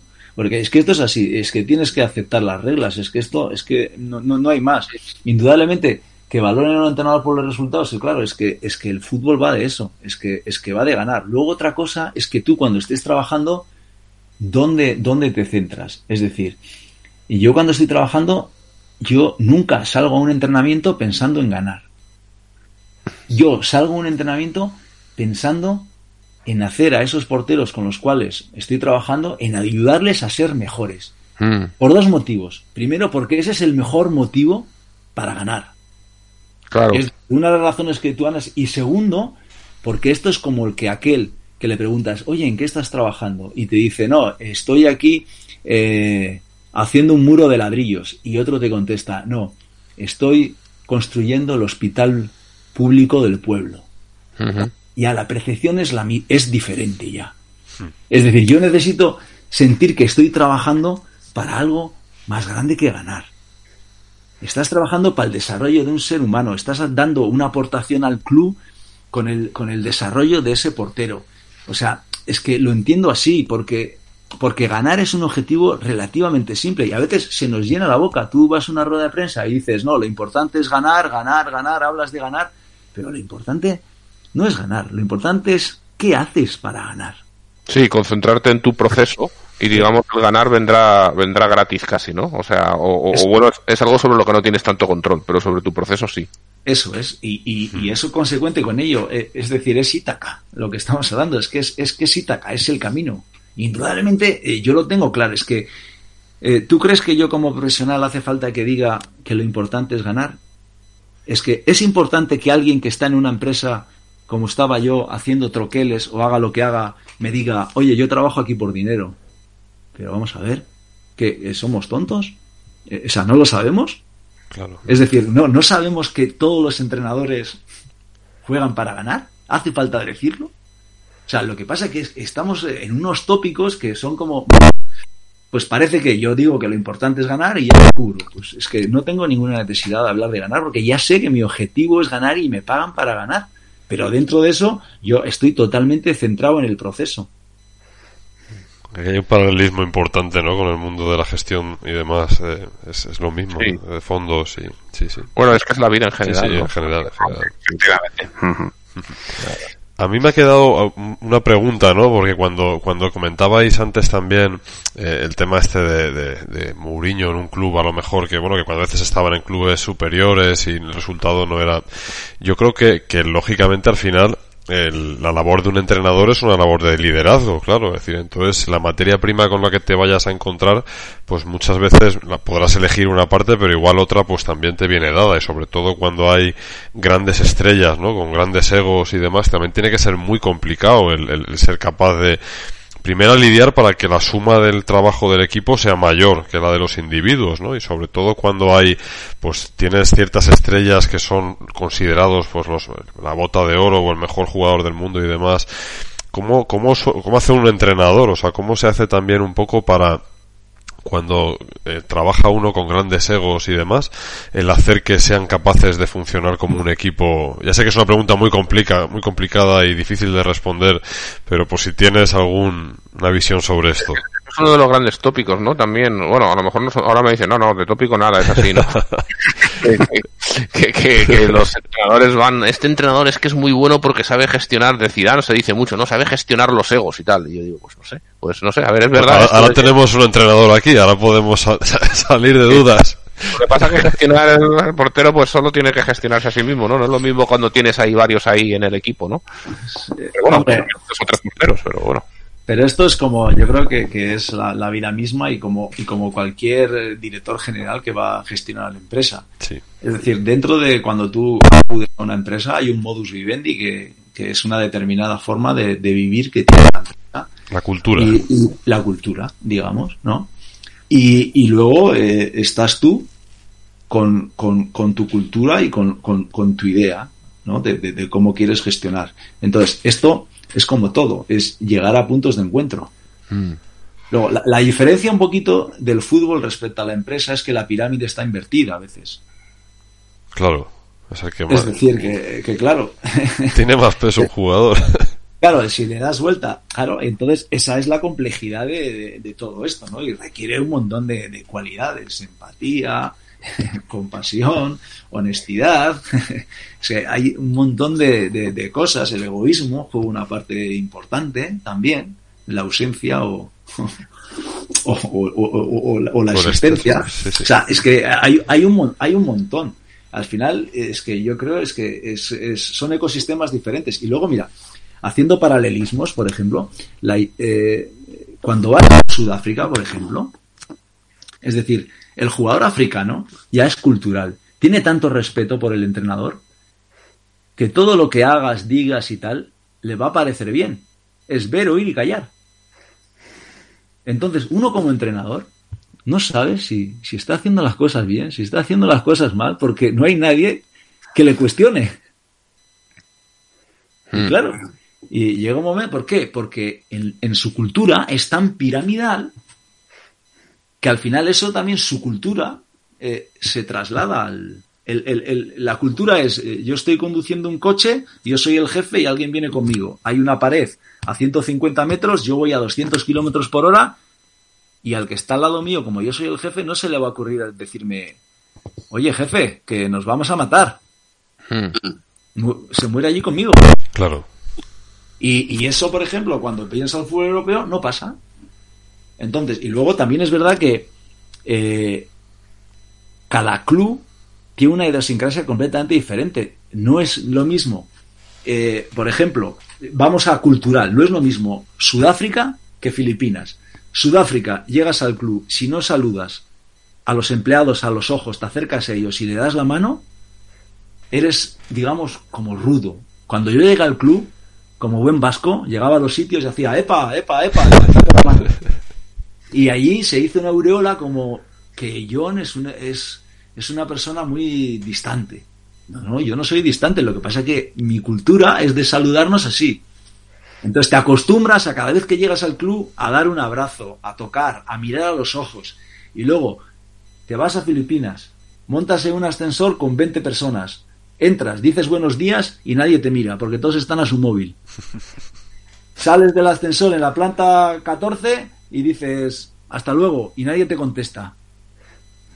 Y luego vas a España y el Betis no es igual que el Barcelona, pero y ya no es la ciudad ni el país ni nada, porque seguramente si vas al, a la misma ciudad que es Barcelona, el español y el Barcelona tendrán modus vivendi diferentes y culturas diferentes. Entonces, claro, es que esto es muy complejo. Y luego, sobre todo, hay una cosa que, que yo he aprendido con el paso del tiempo, que no confíes nunca tanto en ti mismo, que todo aquello que te ha dado cierto éxito eh, en diferentes contextos durante 17 años de tu carrera deportiva, va a tener que, Que seguir, seguir dando- dándote éxito en un contexto diferente. Claro. Y, y- y eso es lo que vas aprendiendo. Es que no hay una fórmula, es un continuo aprendizaje. Y el aprendizaje en esto tiene, te quiere decir que es real. Es decir, las cosas suceden, no es como cuando estás haciendo, estás jugando a la play, ¿sabes lo que te digo? Sí. El aprendizaje es real, o sea, eh, y los errores tienen consecuencias. Entonces, eh, no es, es, es, es un tema bastante, bastante complejo y, y a veces sencillo. Depende de lo que, de, de, de, de- de cuáles sean las diferencias, de, de, de, de en dónde te acercas, de en dónde te alejas, qué es lo importante, dónde puedes ceder, dónde no. Entonces es, es, es tan complejo que, que cada, que cada, que cada experiencia es totalmente diferente. Como la inversión, sí, sí. Igual, igual. Sí, igual, igual. Bueno, Y que suelen decir rentabilidades pasadas No, no justifica. garan- no justifican rentabilidades futuras, ¿no? sí, sí. Efectivamente. Muy bien, ¿os parece si pasamos a las preguntas? Que hay algunas muy chulas. Yo creo que hay algunas que... Sí, sí, vamos allá. Que... Sí, venga, vamos, va. Empieza a tetar. Eh, te pregunta, ¿se nace o uno se hace? Es decir, ¿qué es más importante, el talento o el esfuerzo? Yo, yo creo que es un, yo creo que es un, es un mix de, todo, ¿no? Es decir, eh, todos partimos desde un diferente, desde un diferente, digamos, punto de, de salida. Unos tienen más ventajas que otros por ese talento, pero luego al final es el camino también el que te, el que pone a cada uno en, en su sitio, ¿no? Hay gente que con menos talento y más esfuerzo han alcanzado cosas y otros con mucho talento y, sin esfuerzo no han alcanzado nada. Entonces es un poco es un poco un mix, no no hay no hay no hay una fórmula, ¿no? Lo ideal es tener talento y tener esfuerzo, ¿no? Para mí lo más importante es la mentalidad, tener una mentalidad de crecimiento. Es decir, si tú tienes talento, cuando el talento deja de funcionar, si no tienes una mentalidad de crecimiento, no te va a ayudar. Y, y, la mentalidad de crecimiento, cuando no tienes talento, pero sí que tienes esa mentalidad de crecimiento, te, te, te, te va a ayudar. Entonces yo entre las dos elegiría la mentalidad de crecimiento. No, hablaría más de mentalidades, ¿no? Y de actitudes más que de una cosa o de otra. La siguiente es de Apolonio. Apolonio es Pablo Tobar, que escuchaste también el podcast y creo Eh. que te, que te gustó. sí. Eh, dice, qué bien contar con John para un podcast. Mi curiosidad me lleva a preguntarle lo siguiente. Dice, más de 300 años antes de nuestra era, un naufragio afortunado, al menos para todos nosotros, de un barco que iba de Chipre a Atenas, dejó a Zenón de Sitio arruinado en esta última ciudad, donde se dieron las circunstancias para que 11 años después empezara sus enseñanzas de una nueva corriente filosófica, el estoicismo, que hoy nos da cobijo a tantos. En mi caso, la situación adversa y traumática que me llevó al estoicismo fue fundamentalmente la experiencia de una paternidad frustrada, como muchos conocen en el podcast 62. ¿Cuál fue su experiencia de adversidad, su particular vivencia traumática que le hizo abrazar el estoicismo? Eso, eh, oh, primero decirte, Pablo, que te estaba escuchando el otro día y la verdad que, que fue espectacular. O sea, el conocimiento que, que, tienes y lo bien que te expresas y lo cuentas, fue la verdad que espectacular. Y agradecerte además porque, porque disfruté mucho. Me, me diste, bueno, me disteis un par de, un par de horas de, de, felicidad, la verdad, porque disfruté muchísimo. Y, y, hablando de la pregunta que ahora se me ha ido. Eh, bueno, sí, realmente, bueno, antes creo que lo has comentado también un poco, ¿no? Pero que cuál fue tu experiencia ah, de sí. adversidad, ¿no? O, de, o traumática para. Pues digamos, no, no fue una experiencia que digamos, sino más bien el, el, darte cuenta de eso, ¿no? De que todos sufrimos, ¿no? De determinada manera, ¿no? Comentabas tú un poco, Pablo, tu situación personal, que fue, cuál fue tu, tu, detonante y tal. En el mío no ha habido una, una situación que diga tal, sino es, era un poco ver, pues bueno, cómo, cómo afrontaba yo las cosas y ese sufrimiento que tienes a veces por tu sensibilidad de ver las cosas, por, pues bueno, pues, pues por gestionarte mejor a, a, a, ti mismo y de ahí un poco fue mi interés y luego sobre todo pues por la, las casualidades de la vida que alguien te viene con, con, un, con un regalo y, y, y, bueno, y resulta que, que, te, que te abre otro paradigma, ¿no? Muy bien. Eh, Johan decía también, acercándome desde la parte de conocimiento y crecimiento personal, apelando a su propio viaje, una vez identificados sus puntos débiles, ¿cuál es el área de mejora que más le cuesta o le ha costado trabajar? Eh, sobre todo, yo creo que la, como, a, como a todos, la, la aceptación. Eh, es decir, y la aceptación sobre todo en cuando estamos hablando de, de, valores, lo importante. Es decir, cuando estoy trabajando en un entorno donde el modus vivendi y los valores no están alineados con los míos, me, me, me se, se, me cruzan mucho los cables. No es que se me crucen mucho los cables, pero se me genera un conflicto interno. ¿no? El conflicto interno ese que decimos que es amoldarnos y aceptarlo o decir, mira, esto no es para mí, y tengo que moverme, ¿no? Que es muy estoico lo que decíamos, que, que el estoicismo no es aceptar y aguanto aquí y, venga, me hago firme y tal. No, es el estoicismo también es, tomar decisiones porque el estoicismo también te dice que tengas que vivir un poco acorde a la naturaleza. La paciencia, el, el, eh, un montón de es que se, estaría enumerándote pues es un montón de cosas. A veces eh, vivir vivir más presente porque tengo mucha actividad y a veces estoy a mil a, mil cosas.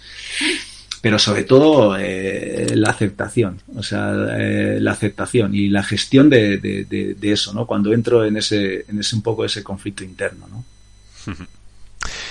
Irde comentaba, bueno, que le alegraba mucho que se esté conociendo la parte oculta de deportistas de nivel, o, y que también se desarrollaban en lo personal, como San Emeterio, que es amigo nuestro, Mar Gasol, Esteban Granero y, y, otros.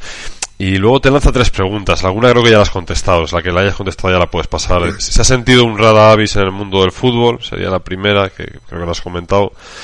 ¿Hay algo del mundo del fútbol que cree que deberíamos conocer por estar infravalorado? ¿Hay algo que creas que está infra... Bueno, yo creo el, el, el, tópico quizás de que los jugadores de primera división pues son esto o son lo otro, ¿no? Es decir, parece ser que las estrellas son a veces como soberbios o tal. Y hay veces que también eh, no, no vemos esa otra parte humana, ¿no? Porque eh, pasa también que, que los jugadores a estos niveles se tienen que proteger mucho. Claro porque de los medios de comunicación, de los mismos aficionados. Entonces, eh, a veces se ponen una coraza y se muestran distantes. Entonces, las corazas te protegen, pero también te aíslan. Entonces, eh, lo, que, lo que hacemos es pensar que son soberbios. Y eso no es así. Es decir, porque en el mundo del fútbol me he encontrado eh, jugadores muy, muy humanos y otros que no lo han sido tanto y en cambio la percepción de fuera de la gente es diferente a la que a la que yo tengo personalmente. Entonces al final es un poco lo que lo que te vengo comentando ¿no? sí. Y luego decía también utiliza un marco mental diferente cuando entrena y cuando vive su vida privada eh, mira hay una cosa que me llama mucho la atención eh, sobre eh, por ejemplo el estado el estado consciente es que cuando estoy entrenando tengo tengo eh, una facilidad, o sea, para estar conectado y para no pensar en nada más, que soy capaz de atender una cantidad de estímulos. O sea, cuando estoy especializado en lo que es el, entrenamiento, ¿no? Cuando estoy... Eh, no tengo rumia mental, estoy completamente lateral. Y luego en la, en la vida personal pues tienes muchas más distracciones. Y luego también, sobre todo, hay una cosa que hay veces que, que soy bastante empático eh, con, el, con, el, con el jugador. Y, y, hay veces que esa empatía, por ejemplo, me, me, falta a veces hacia mí mismo, ¿no? Porque me lo decía un amigo y me decía, oye, eh, me decía, pues tal y como tratas a este portero, ¿por qué no te tratas a ti mismo? A veces, y te, y te permites a veces equivocarte o, ¿sabes? Y digo, pues, pues es verdad, lo voy a trasladar. O sea, a veces digo, cuando pasa algo, digo, bueno, me voy a, he hecho algo mal, que digo, cago en 10, que, ¿cómo he hecho esto? Y, y, digo, bueno, me voy a tratar como, ¿cómo lo trataría esto si sería un error de un portero, ¿no? ¿Qué es lo que le diría? Pues no le daría importancia, ¿no? Pues, pues, pues a veces eso, ¿no? Ese, es un pequeño detalle, ese, ese mecanismo, ¿no? Que no es fácil. Claro. A ver, esta de Doc sí que la hemos contestado ya antes. Eh, bueno, Luis decía, un portero no puede ser bota de oro, salvo que lance 35 penaltis por temporada, pero sí balón de oro. ¿Por qué cree que eso no ha ocurrido nunca? Porque nunca ha elegido a un portero como... Pues al final, claro, esto es como todo, ¿no? Eh, esto ya sabemos al final, le quiero decir que cuando dan un Grammy también no se lo dan al guitarrista, ¿no? Se lo dan a... al cantante. pues esto, es igual. Esto es, esto es, igual, además, estás esperando un premio, échate a dormir, ¿no? y además es que no creo ni que sea necesario, es que no tengo esa sensación tampoco como que no se respeta al portero o no tal, o no sabes, ese corporativismo como tampoco lo tengo, ¿eh? Hacia la demarcación, es, eh, es decir esto es lo que es, es que no, no vale, ¿sabes? No puedes darle más vueltas a lo que es y es que además es que no necesitamos balones de oro, si no los necesitamos, si ya, si nosotros mismos ya sabemos lo importante que es la demarcación, porque tenemos claro que el que mete los goles es muy importante, ¿eh? pero el que tiene las llaves de casa, que es el que está atrás, para mí es el puesto más maravilloso y más determinante del fútbol, por encima de cualquier otro. Es el más determinante. No hace falta que nadie nos lo venga a decir con un balón de oro. que los damos a otros. Mira, fíjate qué generosidad. es verdad, es verdad. Bueno, para generosidad nuestros patreones, ¿eh? que nos dan ahí todos, todos, los, meses ahí su, su donación y, nos ayuda mucho a poder, a poder mantener ahí el, el ritmo estoicamente, ¿no? O sea que, que ya sabéis los que queráis contribuir, patreon.com barra más dividendos. Muy bien, muy bien. Bueno, Sabrola también preguntaba, decía, bueno, este igual también las, pues quieres añadir algo más. Dice, usted ha conocido a grandes estrellas del fútbol revestidos de gloria y alabados por las masas. ¿Cómo es el hombre mortal lejos de los focos? Quizás. Pues Igual que todos, ¿no? Pues igual que todos, ¿eh? No piensas que tenemos una... Eh, no sé, hay, hay veces que te sorprendes, es decir, que la imagen de fuera no va acorde con lo que tú ves dentro. Bien para bien y otras veces para mal. Pero también... Sí, Pero como digo yo que como eh, bastante tengo, porque no voy a enderezar a nadie, al primero que me tengo que enderezar es a mí mismo, pues también los acepto tal y como son, para bien y, para mal, porque, porque no hay otra, ¿no? Pero sí que es verdad que, la percepción que tú tienes eh, de las personas, de los, eh, desde los medios de comunicación, no, no, no es real. Es que incluso eh, si vosotros me habláis de un amigo, la percepción es la vuestra. Es decir, si os pregunto ahora qué temperatura, si hace frío, hace calor, me vais a decir no hace calor. Pero claro, si hace calor, si estáis acostumbrados a, vivir a 40 grados, pues, pues el calor igual para vosotros es, 70. Pero para mí con 20, que soy del norte, pues ya tengo calor. Entonces al final esto es como, esto es como todo. Claro. Sí, a mí me, me, me, hace. Es, una, es un tema personal, ¿no? Pero cuando habéis dicho esto de los jugadores ante los focos detrás de los focos, me acuerdo que varias veces vi a jugadores con gafas de varios deportes, de baloncesto y tal, ¿no?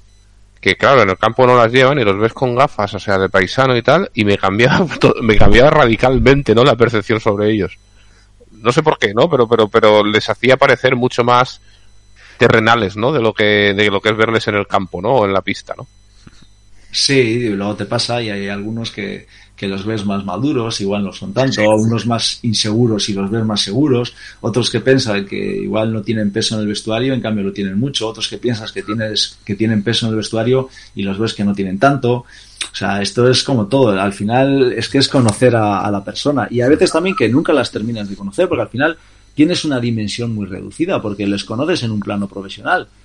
Pero es que tampoco que, por ejemplo, que un jugador sea egoísta y tenga un comportamiento egoísta en el, en, el, en el terreno de juego o en el vestuario o con los compañeros, no quiere decir que sea egoísta en su, en su casa. Claro. Es decir, no puedes coger la parte, hacer la parte por el todo también. Entonces, eh, claro, esto eh, no es tan sencillo, ¿no? Pipo dice, yo siempre fui más de Benji Price que de Oliver Aton. Qué posición tan bonita, el portero, el raro. Dice, suele ser el que menos rota por motivos obvios. Y ahí, por ahí viene mi pregunta, más tirada hacia la gestión de personas. ¿Cómo se gestiona la frustración que puede provocar ser portero suplente? ¿Cómo les podías ayudar a crear un marco mental positivo a sabiendas de que el suplente puede jugar 10 partidos de 80 en el mejor de los casos? Primero es un problema que tienen todos los jugadores. Es decir, juego y, no estoy contento. Entonces, primero viene desde la aceptación. Esto, es sencillo. Yo cuando tenga algún conflicto con algún portero en este aspecto, lo primero empezamos por la aceptación. Es decir, tú tienes que entender que el mister tiene que hacer una alineación y a veces vas a jugar y a veces no. Entonces, esto es, esto es tan sencillo como eso. O sea, al igual que yo tengo que aceptar que si perdemos cinco veces o seis veces, me van a echar a mí y no a ti. Sí. Y hay veces que yo te digo que hagas el trabajo de esta manera, tú lo haces a tu manera, fallas y me echan a mí y no a ti. Claro. Y ves que yo protesto o estoy... No, eh, eh, yo lo acepto, es así. O sea, es que es tan sencillo. Entonces, cada uno tenemos que aceptar nuestro papel y nuestro rol. Y luego, dentro de eso, eh, tú hay algo que no puedes controlar. Y volvemos al estoicismo, que es que el mister toma la decisión de ponerte o no. Tú eso no lo puedes controlar. Ahora, ¿qué está en tu mano? Pues es lo que hablamos, ¿no? La meritocracia, ¿sí? Y la meritocracia y el éxito que es un estado interno también. Es decir, vamos a ver. Yo lo que estoy haciendo es trabajar para que cuando el mister decida que yo voy a jugar, hacerlo, estar en, en, las mejores condiciones. Y esa es mi satisfacción interna. Seguir, estar inmerso en un proceso de crecimiento. Yo no estoy jugando, pero no, no, no digo no estoy jugando y, y, parece ser que ya no soy portero. Es decir, el ser frente al hacer.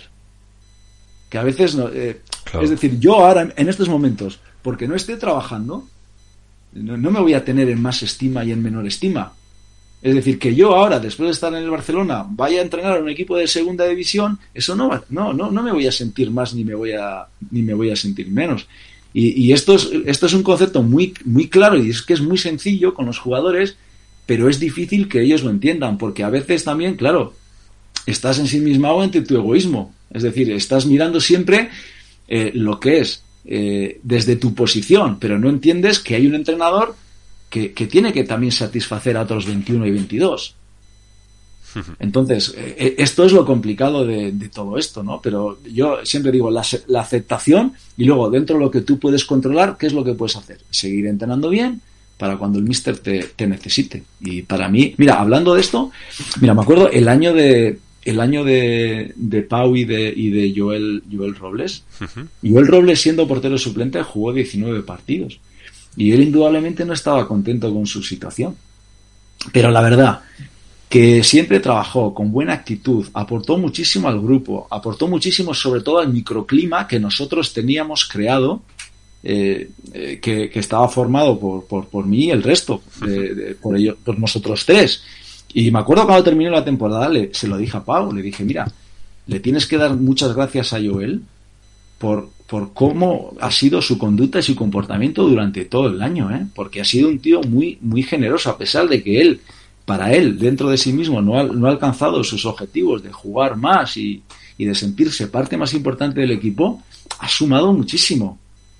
Y, y a Joe, a Joel, por otro lado, también se lo dije, le dije, mira, te voy a decir una cosa, ha sido el secreto uno de los grandes secretos de que este chico haya dado ese nivel. Porque has creado un clima aquí de ayuda constante y apoyo mutuo que ha hecho que todos fluamos, eh, todos fluyéramos en la misma dirección.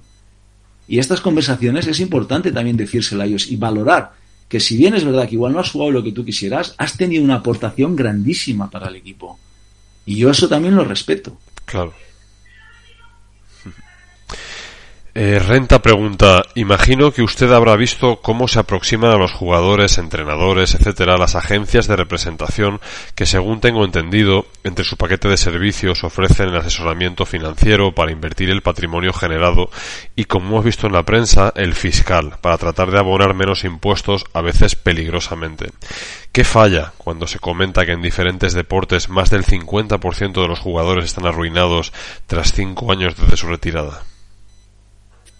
Pues la verdad que no te lo podría, no te lo podría decir. El mundo de los agentes y la, representación, pues la verdad que eh, no he tenido agente en toda mi vida, no he pagado una comisión en mi vida. O sea, es decir, los contratos los sigo cerrando yo. Ahora, pues por suerte, pues desde que estoy con Quique Setién, las cosas se hacen de, de otra manera, pero hasta ahora he furulado solo y el mundo de la representación de los jugadores es algo que, que me pierdo y además es una parte que no realmente no me interesa del fútbol.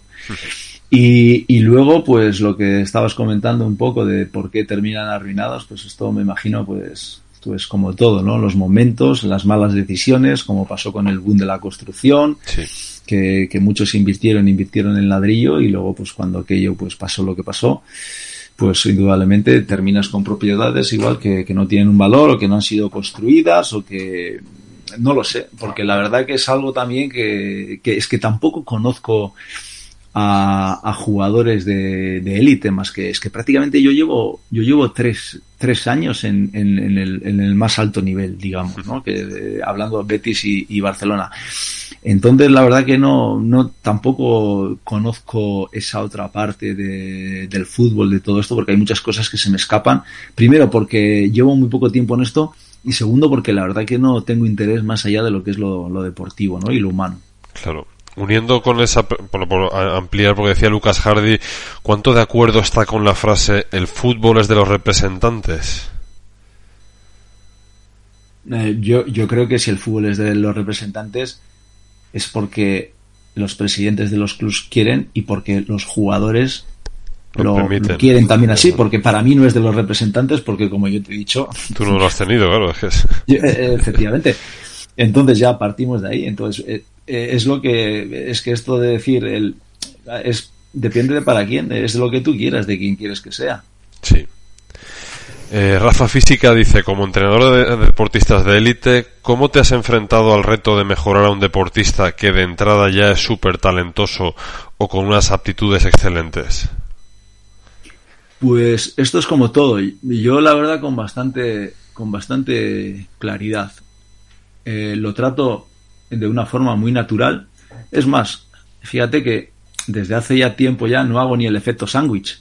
Sabéis, es que es muy conocido en la psicología. Te, te, doy un poquito dos palmaditas y luego te meto te meto la corrección, ¿no? Sí. Eh, no sé, yo al final como establezco una relación tan cercana, pues ya casi ni hago el efecto sándwich, ¿sabes? Claro, claro. Porque, porque el que me conoce y el que ya me trata un poco, sabe que, que estoy ahí para ayudarle, no para recriminarle. Entonces, para decirle las cosas que hace bien, mira, tiene a su, a su pareja, tiene a sus amigos, tiene a sus padres, tiene a su agente, tiene incluso al público, tiene a los periodistas. Entonces, al final, pues le voy a dar un aporte, ¿no? Y es decirle, pues, las cosas igual que no hace, que no hace tan bien. Y con cada individuo también es diferente, porque a mí a veces te pasa con algunos vas sin filtro y no tienes ningún problema. Y en cambio con otros, eh, por, eh, dicen las cosas y no les gusta. Entonces al final esto también es llegar a puntos de encuentro y para mí lo que tiene que haber es una, es una comunicación. Y es lo que decíamos, ¿no? Pues no pienses que por no haber hecho el, el efecto sándwich durante 10 años, igual el 11 lo tienes que hacer. Igual el 12, el 13, el 14 no haces el efecto sándwich, pero igual el 16, el 17 y el 18 de tu carrera deportiva vuelves a hacerlo. Entonces al final un poco todas las experiencias te van te van un poco te van un poco enseñando, ¿no? Pero al final, mira, hay una cosa que dice mucho la gente que es como que es un tópico. Es decir, estos porteros de alto nivel, del más alto nivel, pues que como que no aceptan las correcciones o no, eso no es verdad, es decir, depende de la persona. Es decir, no vamos a ir eh, a hacer la, parte por el todo otra vez de que no, todos los jugadores de primera división son soberbios, todos los jugadores de primera división son superficiales, todos los jugadores de... No, no es así. Es decir, eh, hay porteros que aceptan que tú les vayas a decir una cosa y otros no aceptan nada. Esto es como todo. Hay, hay parejas que no aceptan que, que te dejes la tapa del baño abierta y, y, y, y, a otras que la, la, casa, vamos, puede ser la jungla, ¿me sí. entiendes? Entonces, ¿dónde está el umbral de cada uno? Pues eso es lo que hay que, lo que, hay que descubrir, ¿no? Y eso, ensayo y error. Ahí no, hay, no hay una receta mágica, ¿no? No hay, no. Vale, F. Gabriel dice, ¿cuál ha sido el mayor gol que le han colado en su vida inversora? eso eh, seguramente me la habré colado yo. Con el, riesgo. En, propia puerta. Claro, es que no vamos a hablar siempre, es que, es que vamos a ver, eh, no nos cuelan nada, nos lo colamos nosotros mismos, porque tú tomas la decisión. Claro. Nadie te pone una pistola para que hagas, para que hagas esto, determinada inversión o determinada esto al final es, es, es, es, una cosa personal. Pero claro, en, alguna inversión que haces con los futuros, con los derivados, pues siempre es, además es, es, algo que, que, es como muy emocional, ¿no? El, futuro, el derivado va muy rápido, es como muy de, mucha adrenalina, ¿no? Y claro, y ahí a veces las emociones pues te engañan. Vale, a ver, la siguiente es de Ángel Ross. Bueno, esta la hemos leído, esto prácticamente hemos hablado ya. Vipepe dice, ¿cree que existe una burbuja en el mundo del fútbol? No, esta no sé interpretarla yo. No sé muy bien. ¿Burbuja de qué? Es, es que es esto, no, no sé exactamente. bueno, yo creo que dirá más bien por burbuja, pues lo que decimos, ¿no? Como hubo burbuja inmobiliaria, ¿no? Sí. Igual, se referirá igual a eso, ¿no? Un poco, no lo sé, porque ahora también sí que es verdad que igual está sobredimensionado, ¿no? Porque, porque la verdad que, eh, a ver, si, no, si, si, nos, si, nos, si nos centramos y lo pensamos un poco, las cantidades que se pagan a un futbolista, sí. o sea, es, es, es, una, es una locura, está todo. Ahora, digo yo, también lo generarán, digo yo. Seguro. Porque si alguien lo paga, lo genera, ¿no? Entonces, al final esto es como una rueda, ¿no? El consumo, el, y lo que sí, con, con, esta pandemia yo creo que también nos ha pegado un pequeño toque de decir, bueno, hasta está bien que, que aquí un poco, pues que, que, esto se, sea una burbuja, pero cuánto de grande también, ¿no? Y, y ahora indudablemente todo lo que es, no, no, bueno, no solo el mundo del fútbol, sino me imagino que, que en otros aspectos también eh, tendrán que hacer reajustes en cuanto a, al tema económico, ¿no? Porque al final, esto, cuando vienen estas crisis o estas cosas, realmente te pone en tu sitio, porque al final, esto es como todo, ¿no? Hay veces que el problema es que todo va bien, y a veces como todo va bien, lo damos todo por normal. Y no anticipamos estas cosas que pueden pasar. Y efectivamente ahora, seguramente, nos valdrá de algo para igual no seguir creando burbujas y ya ir de una forma un poquito más, más moderada. Me imagino que no sé, la pregunta igual iría Sí, puede, puede, que sí, que sí. Sí, tiene la pinta. Yo es la primera vez este año con el tema de la pandemia que escuchas aquí jugadores de élite de renombre que, que les bajan la ficha o el sueldo, vamos. Desde luego. Te pone todo en realidad. Con esas lágrimas nos gustaría llorar a muchos, ¿no? Vamos. Sí, sí. Con la mitad. con la mitad de la mitad y así. Eso es verdad. Mira, yo me acuerdo que cuando estuvimos allí, pues los meses de confinamiento fueron dos. Yo, tuve una reducción de mi salario también del 72%. Ostras. Acabáramos. Sí, un 70% que, que nos redujeron como a los jugadores, al cuerpo técnico. Y luego un 2% que donamos para el resto de trabajadores. Pero claro, eh, era, es mucho dinero, indudablemente, ¿no? Eh, pero claro, yo pensaba, joder, pero si llevaba siete meses sin trabajo, esto del coronavirus ha sido en marzo y yo he firmado aquí el 16. Menos mal que he firmado. Claro. Porque si no, no hubiera tenido ni eso. Entonces, claro, como el vaso medio lleno, medio vacío, pues yo otra vez, en vez de mirar para arriba, pues miré para abajo. Y, y desde ahí, pues, pues es más sencillo. Y digo, ¿de qué me voy a quejar? Si tengo trabajo. Totalmente, totalmente. Y ya para terminar hacemos unas preguntas así muy rápidas y demás que a veces lanzamos. Estas salieron del podcast de Pablo también precisamente y, bueno, yo creo que son interesantes, ¿no? Aquí son muy rápidas, ¿eh? Así de... La primera sería el error más importante que has cometido. Joder, guau este podcast. y, lo tengo que decir aquí así a No, no, puedes pasar palabra, ¿eh? Podemos, no hace falta así. Error grande, así, error grande, no sé. Ah. Error grande, es que no he cometido así ninguna cagada para decir, ¿sabes lo que te digo? Digo que al final yo cuando hablo de errores grandes hablo realmente de daño que le hayas hecho a alguien intencionadamente. He cometido muchos errores, pero eh, tengo, tengo la gran suerte de que jamás tengo una mala intención.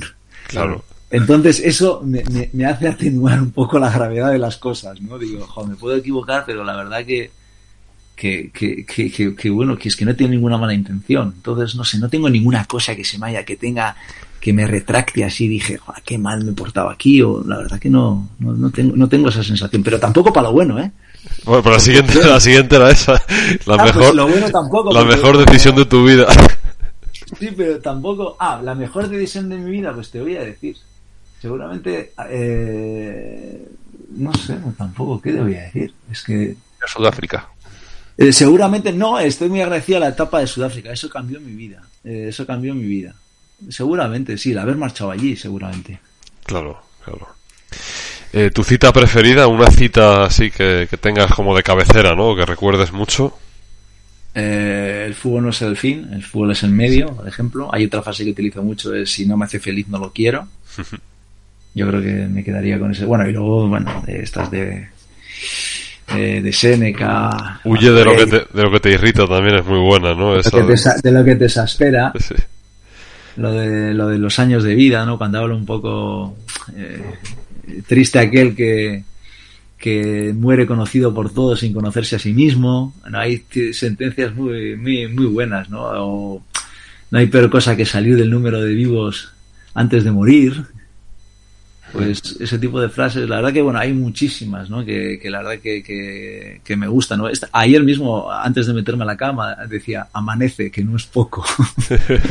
es una frase que además que tiene tanto significado, porque es que es verdad, ¿eh? Damos por hecho que vamos a estar aquí eternamente, Sí, que sí. la vida es maravillosa, pero cuidado, ¿eh? Cuidado. Y una película fantástica. Es- sí, sí. Es verdad. Eh, el libro que más te ha influenciado, bueno, quizás sea el que comentabas, ¿no? De, de Seneca. de- Tratados morales de Séneca. ¿Y el que más has regalado? ¿Cuál es el libro que más has regalado así a gente? Joder, pues el último que he regalado ha sido Tratados, eh, Tratados Morales de Séneca, que se lo regalé a uno de los utilleros del, del Barcelona. El libro de la buena suerte, El de Alex Rovira, ¿no? Sí. eso es, que se lo regalé a, a Quique Setién para su hija. Y ahora voy a regalar, que ya se lo he prometido, que se lo voy a enviar, el arte de, la felicidad a, a Goyo, un amigo mío que me acercó a Fred Kaufman, que fue la persona que, que, que me introdujo a, lo que era el personaje, un poco la persona de, de, Fred Kaufman. Y ya pues la última que nos queda, pues el, el mejor hábito que has adquirido en los últimos años, ¿no? ¿Qué es lo que más te... ¿Qué hábito has cultivado especialmente? Eh, yo creo igual el de, el de la lectura y el de, y el de compartir la, la lectura. Porque cuando compartes también, eh, la verdad eres, eres un poco más exigente, ¿no? Porque al final lo vas a escribir, lo vas a escribir para alguien también. Entonces cuando lees algo y lo vas a compartir, pues te hace revisarlo, realmente sacar una reflexión importante y, y todos los días procuro dedicarle algo de, de tiempo a la lectura, aunque sea poco, porque además leo bastante despacio, porque tengo, leo bastante despacio porque tomo muchas anotaciones de los libros. Eh, tomo fotos, anotaciones y los voy metiendo en carpetas. Entonces leo ra- y luego tengo la, la- lo, lo- lo que me molesta es que no tengo no tengo buena no tengo mucha memoria. Por eso, tengo que, por, por eso tengo que decir siempre la verdad. Porque si no, me meto en un problema. Tengo, que- tengo que ser siempre muy honesto, porque si no. Y esto es lo que, joder, me gustaría tener esa capacidad para, para, joder, para retener un poco mejor las cosas, ¿no? Porque cuando le escuchaba el otro día a este, a, a Pablo, hablar, decía, cabrón, y este tío parece Wikipedia, pero ¿cómo sabes lo que te digo? Digo, y a mí, oye, todos esos conceptos, claro, los tengo ahí, pero se me olvidan mucho, por ejemplo, los escritores o, ¿sabes? Sí. Eh, Se me olvidan los nombres y tal, y yo qué sé, pues, y eso me da, me da mucha pena que no tenga esa memoria. Marcos, Arturo, ¿queréis añadir alguna pregunta más que os haya quedado en el tintero? No, yo creo que, que estoy bien. Hemos cubierto un montón de cosas muy interesantes. Pero por mí no tengo nada más ahora mismo. Nada, nada. Yo igual he rememorado los tiempos de. Mira que no soy así muy muy futbolero, no tengo este fantasma ni, ni con el fútbol, ni con los coches, ni, ni con la moda. Pero bueno, pero, Pero, con, la, con la serie sí, con la serie sí que- y con la las música. y con el cine sí tengo bastante, pero bueno, pero oye que, Sí, que sí. como el fútbol siempre está metido metido en la vida de, de todos, o sea, vas a Inglaterra y te encuentras pues esto, en el Chelsea o en el Brentford, porque bueno, donde iba el tío era jugador, fue jugador de tercera división, o sea, fíjate, y lo que he comentado antes de de mi compañero, ¿no? Que, que su hermano, pues Carlos Sánchez García, pues oye, mira, portero, también del Real Madrid y una Champions, ¿no? pues mira, eh, que quieras que no, esto, el, el fútbol, queramos o no, o el deporte, yo creo que está, está metido de alguna manera en nuestras vidas y, y eh, vamos. Y ha sido una charla de lo mejor, John, te lo agradecemos. Sí, sí. Pues yo a vosotros, a veces, a veces además me olvido de, de realmente cuál es mi, mi trabajo, ¿eh? de verdad, porque no tengo la sensación de, de, de, de, ser entrenador de porteros y sabes que no no va toda mi vida en ello.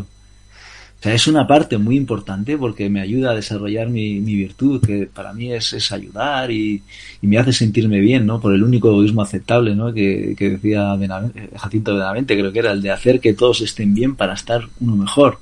El ayudar a alguien a conseguir sus sueños a mí me, me ayuda a sentirme también mejor persona entonces, eh, desarrollo mi virtud a través del fútbol, ¿no? Por eso también el fútbol no es el fin, el fútbol es, es el medio, ¿no? Y, y, y daros las gracias por, porque la verdad que, que me gusta charlar de estas cosas y sobre todo eh, escuchar también, ¿no? Porque, porque ahora voy a empezar a revisar todos los podcasts que, que están por ahí, porque estos últimos días me, me he escuchado dos enteros. Y, y, la verdad que se aprende, se aprende muchísimo, ¿no? Porque, porque al final, y si hablaríamos incluso de modelos de entrenamiento, seguro que hay cosas que de modelos de inversión podríamos sacar sí. y que podríamos, eh, yo podría eh, llevarlo un poco a mi, a mi trabajo, ¿no? Como cuando me leí Descartes también y, y ves que hay cosas muy interesantes que, que, que, que te valen para todo, ¿no? Así que agradeceros muchísimo eh, esta oportunidad, que la verdad que lo he pasado también genial y, y que nos vemos en el, en el camino, en el, en el viaje hacia Ítaca. No, además, además seguro, porque ya te digo que con, con, la amistad que hemos hecho y demás, estoy convencido de que hablaremos mucho más. Ahí tenemos mucha vida por delante, si Dios quiere, para, para compartir conocimientos, libros y, y camino. Claro que sí. Pues nada amigos, muchísimas gracias a todos y, y que tengáis un buen domingo. Venga, hasta luego. amigos, un abrazo fuerte. Un abrazo. Venga.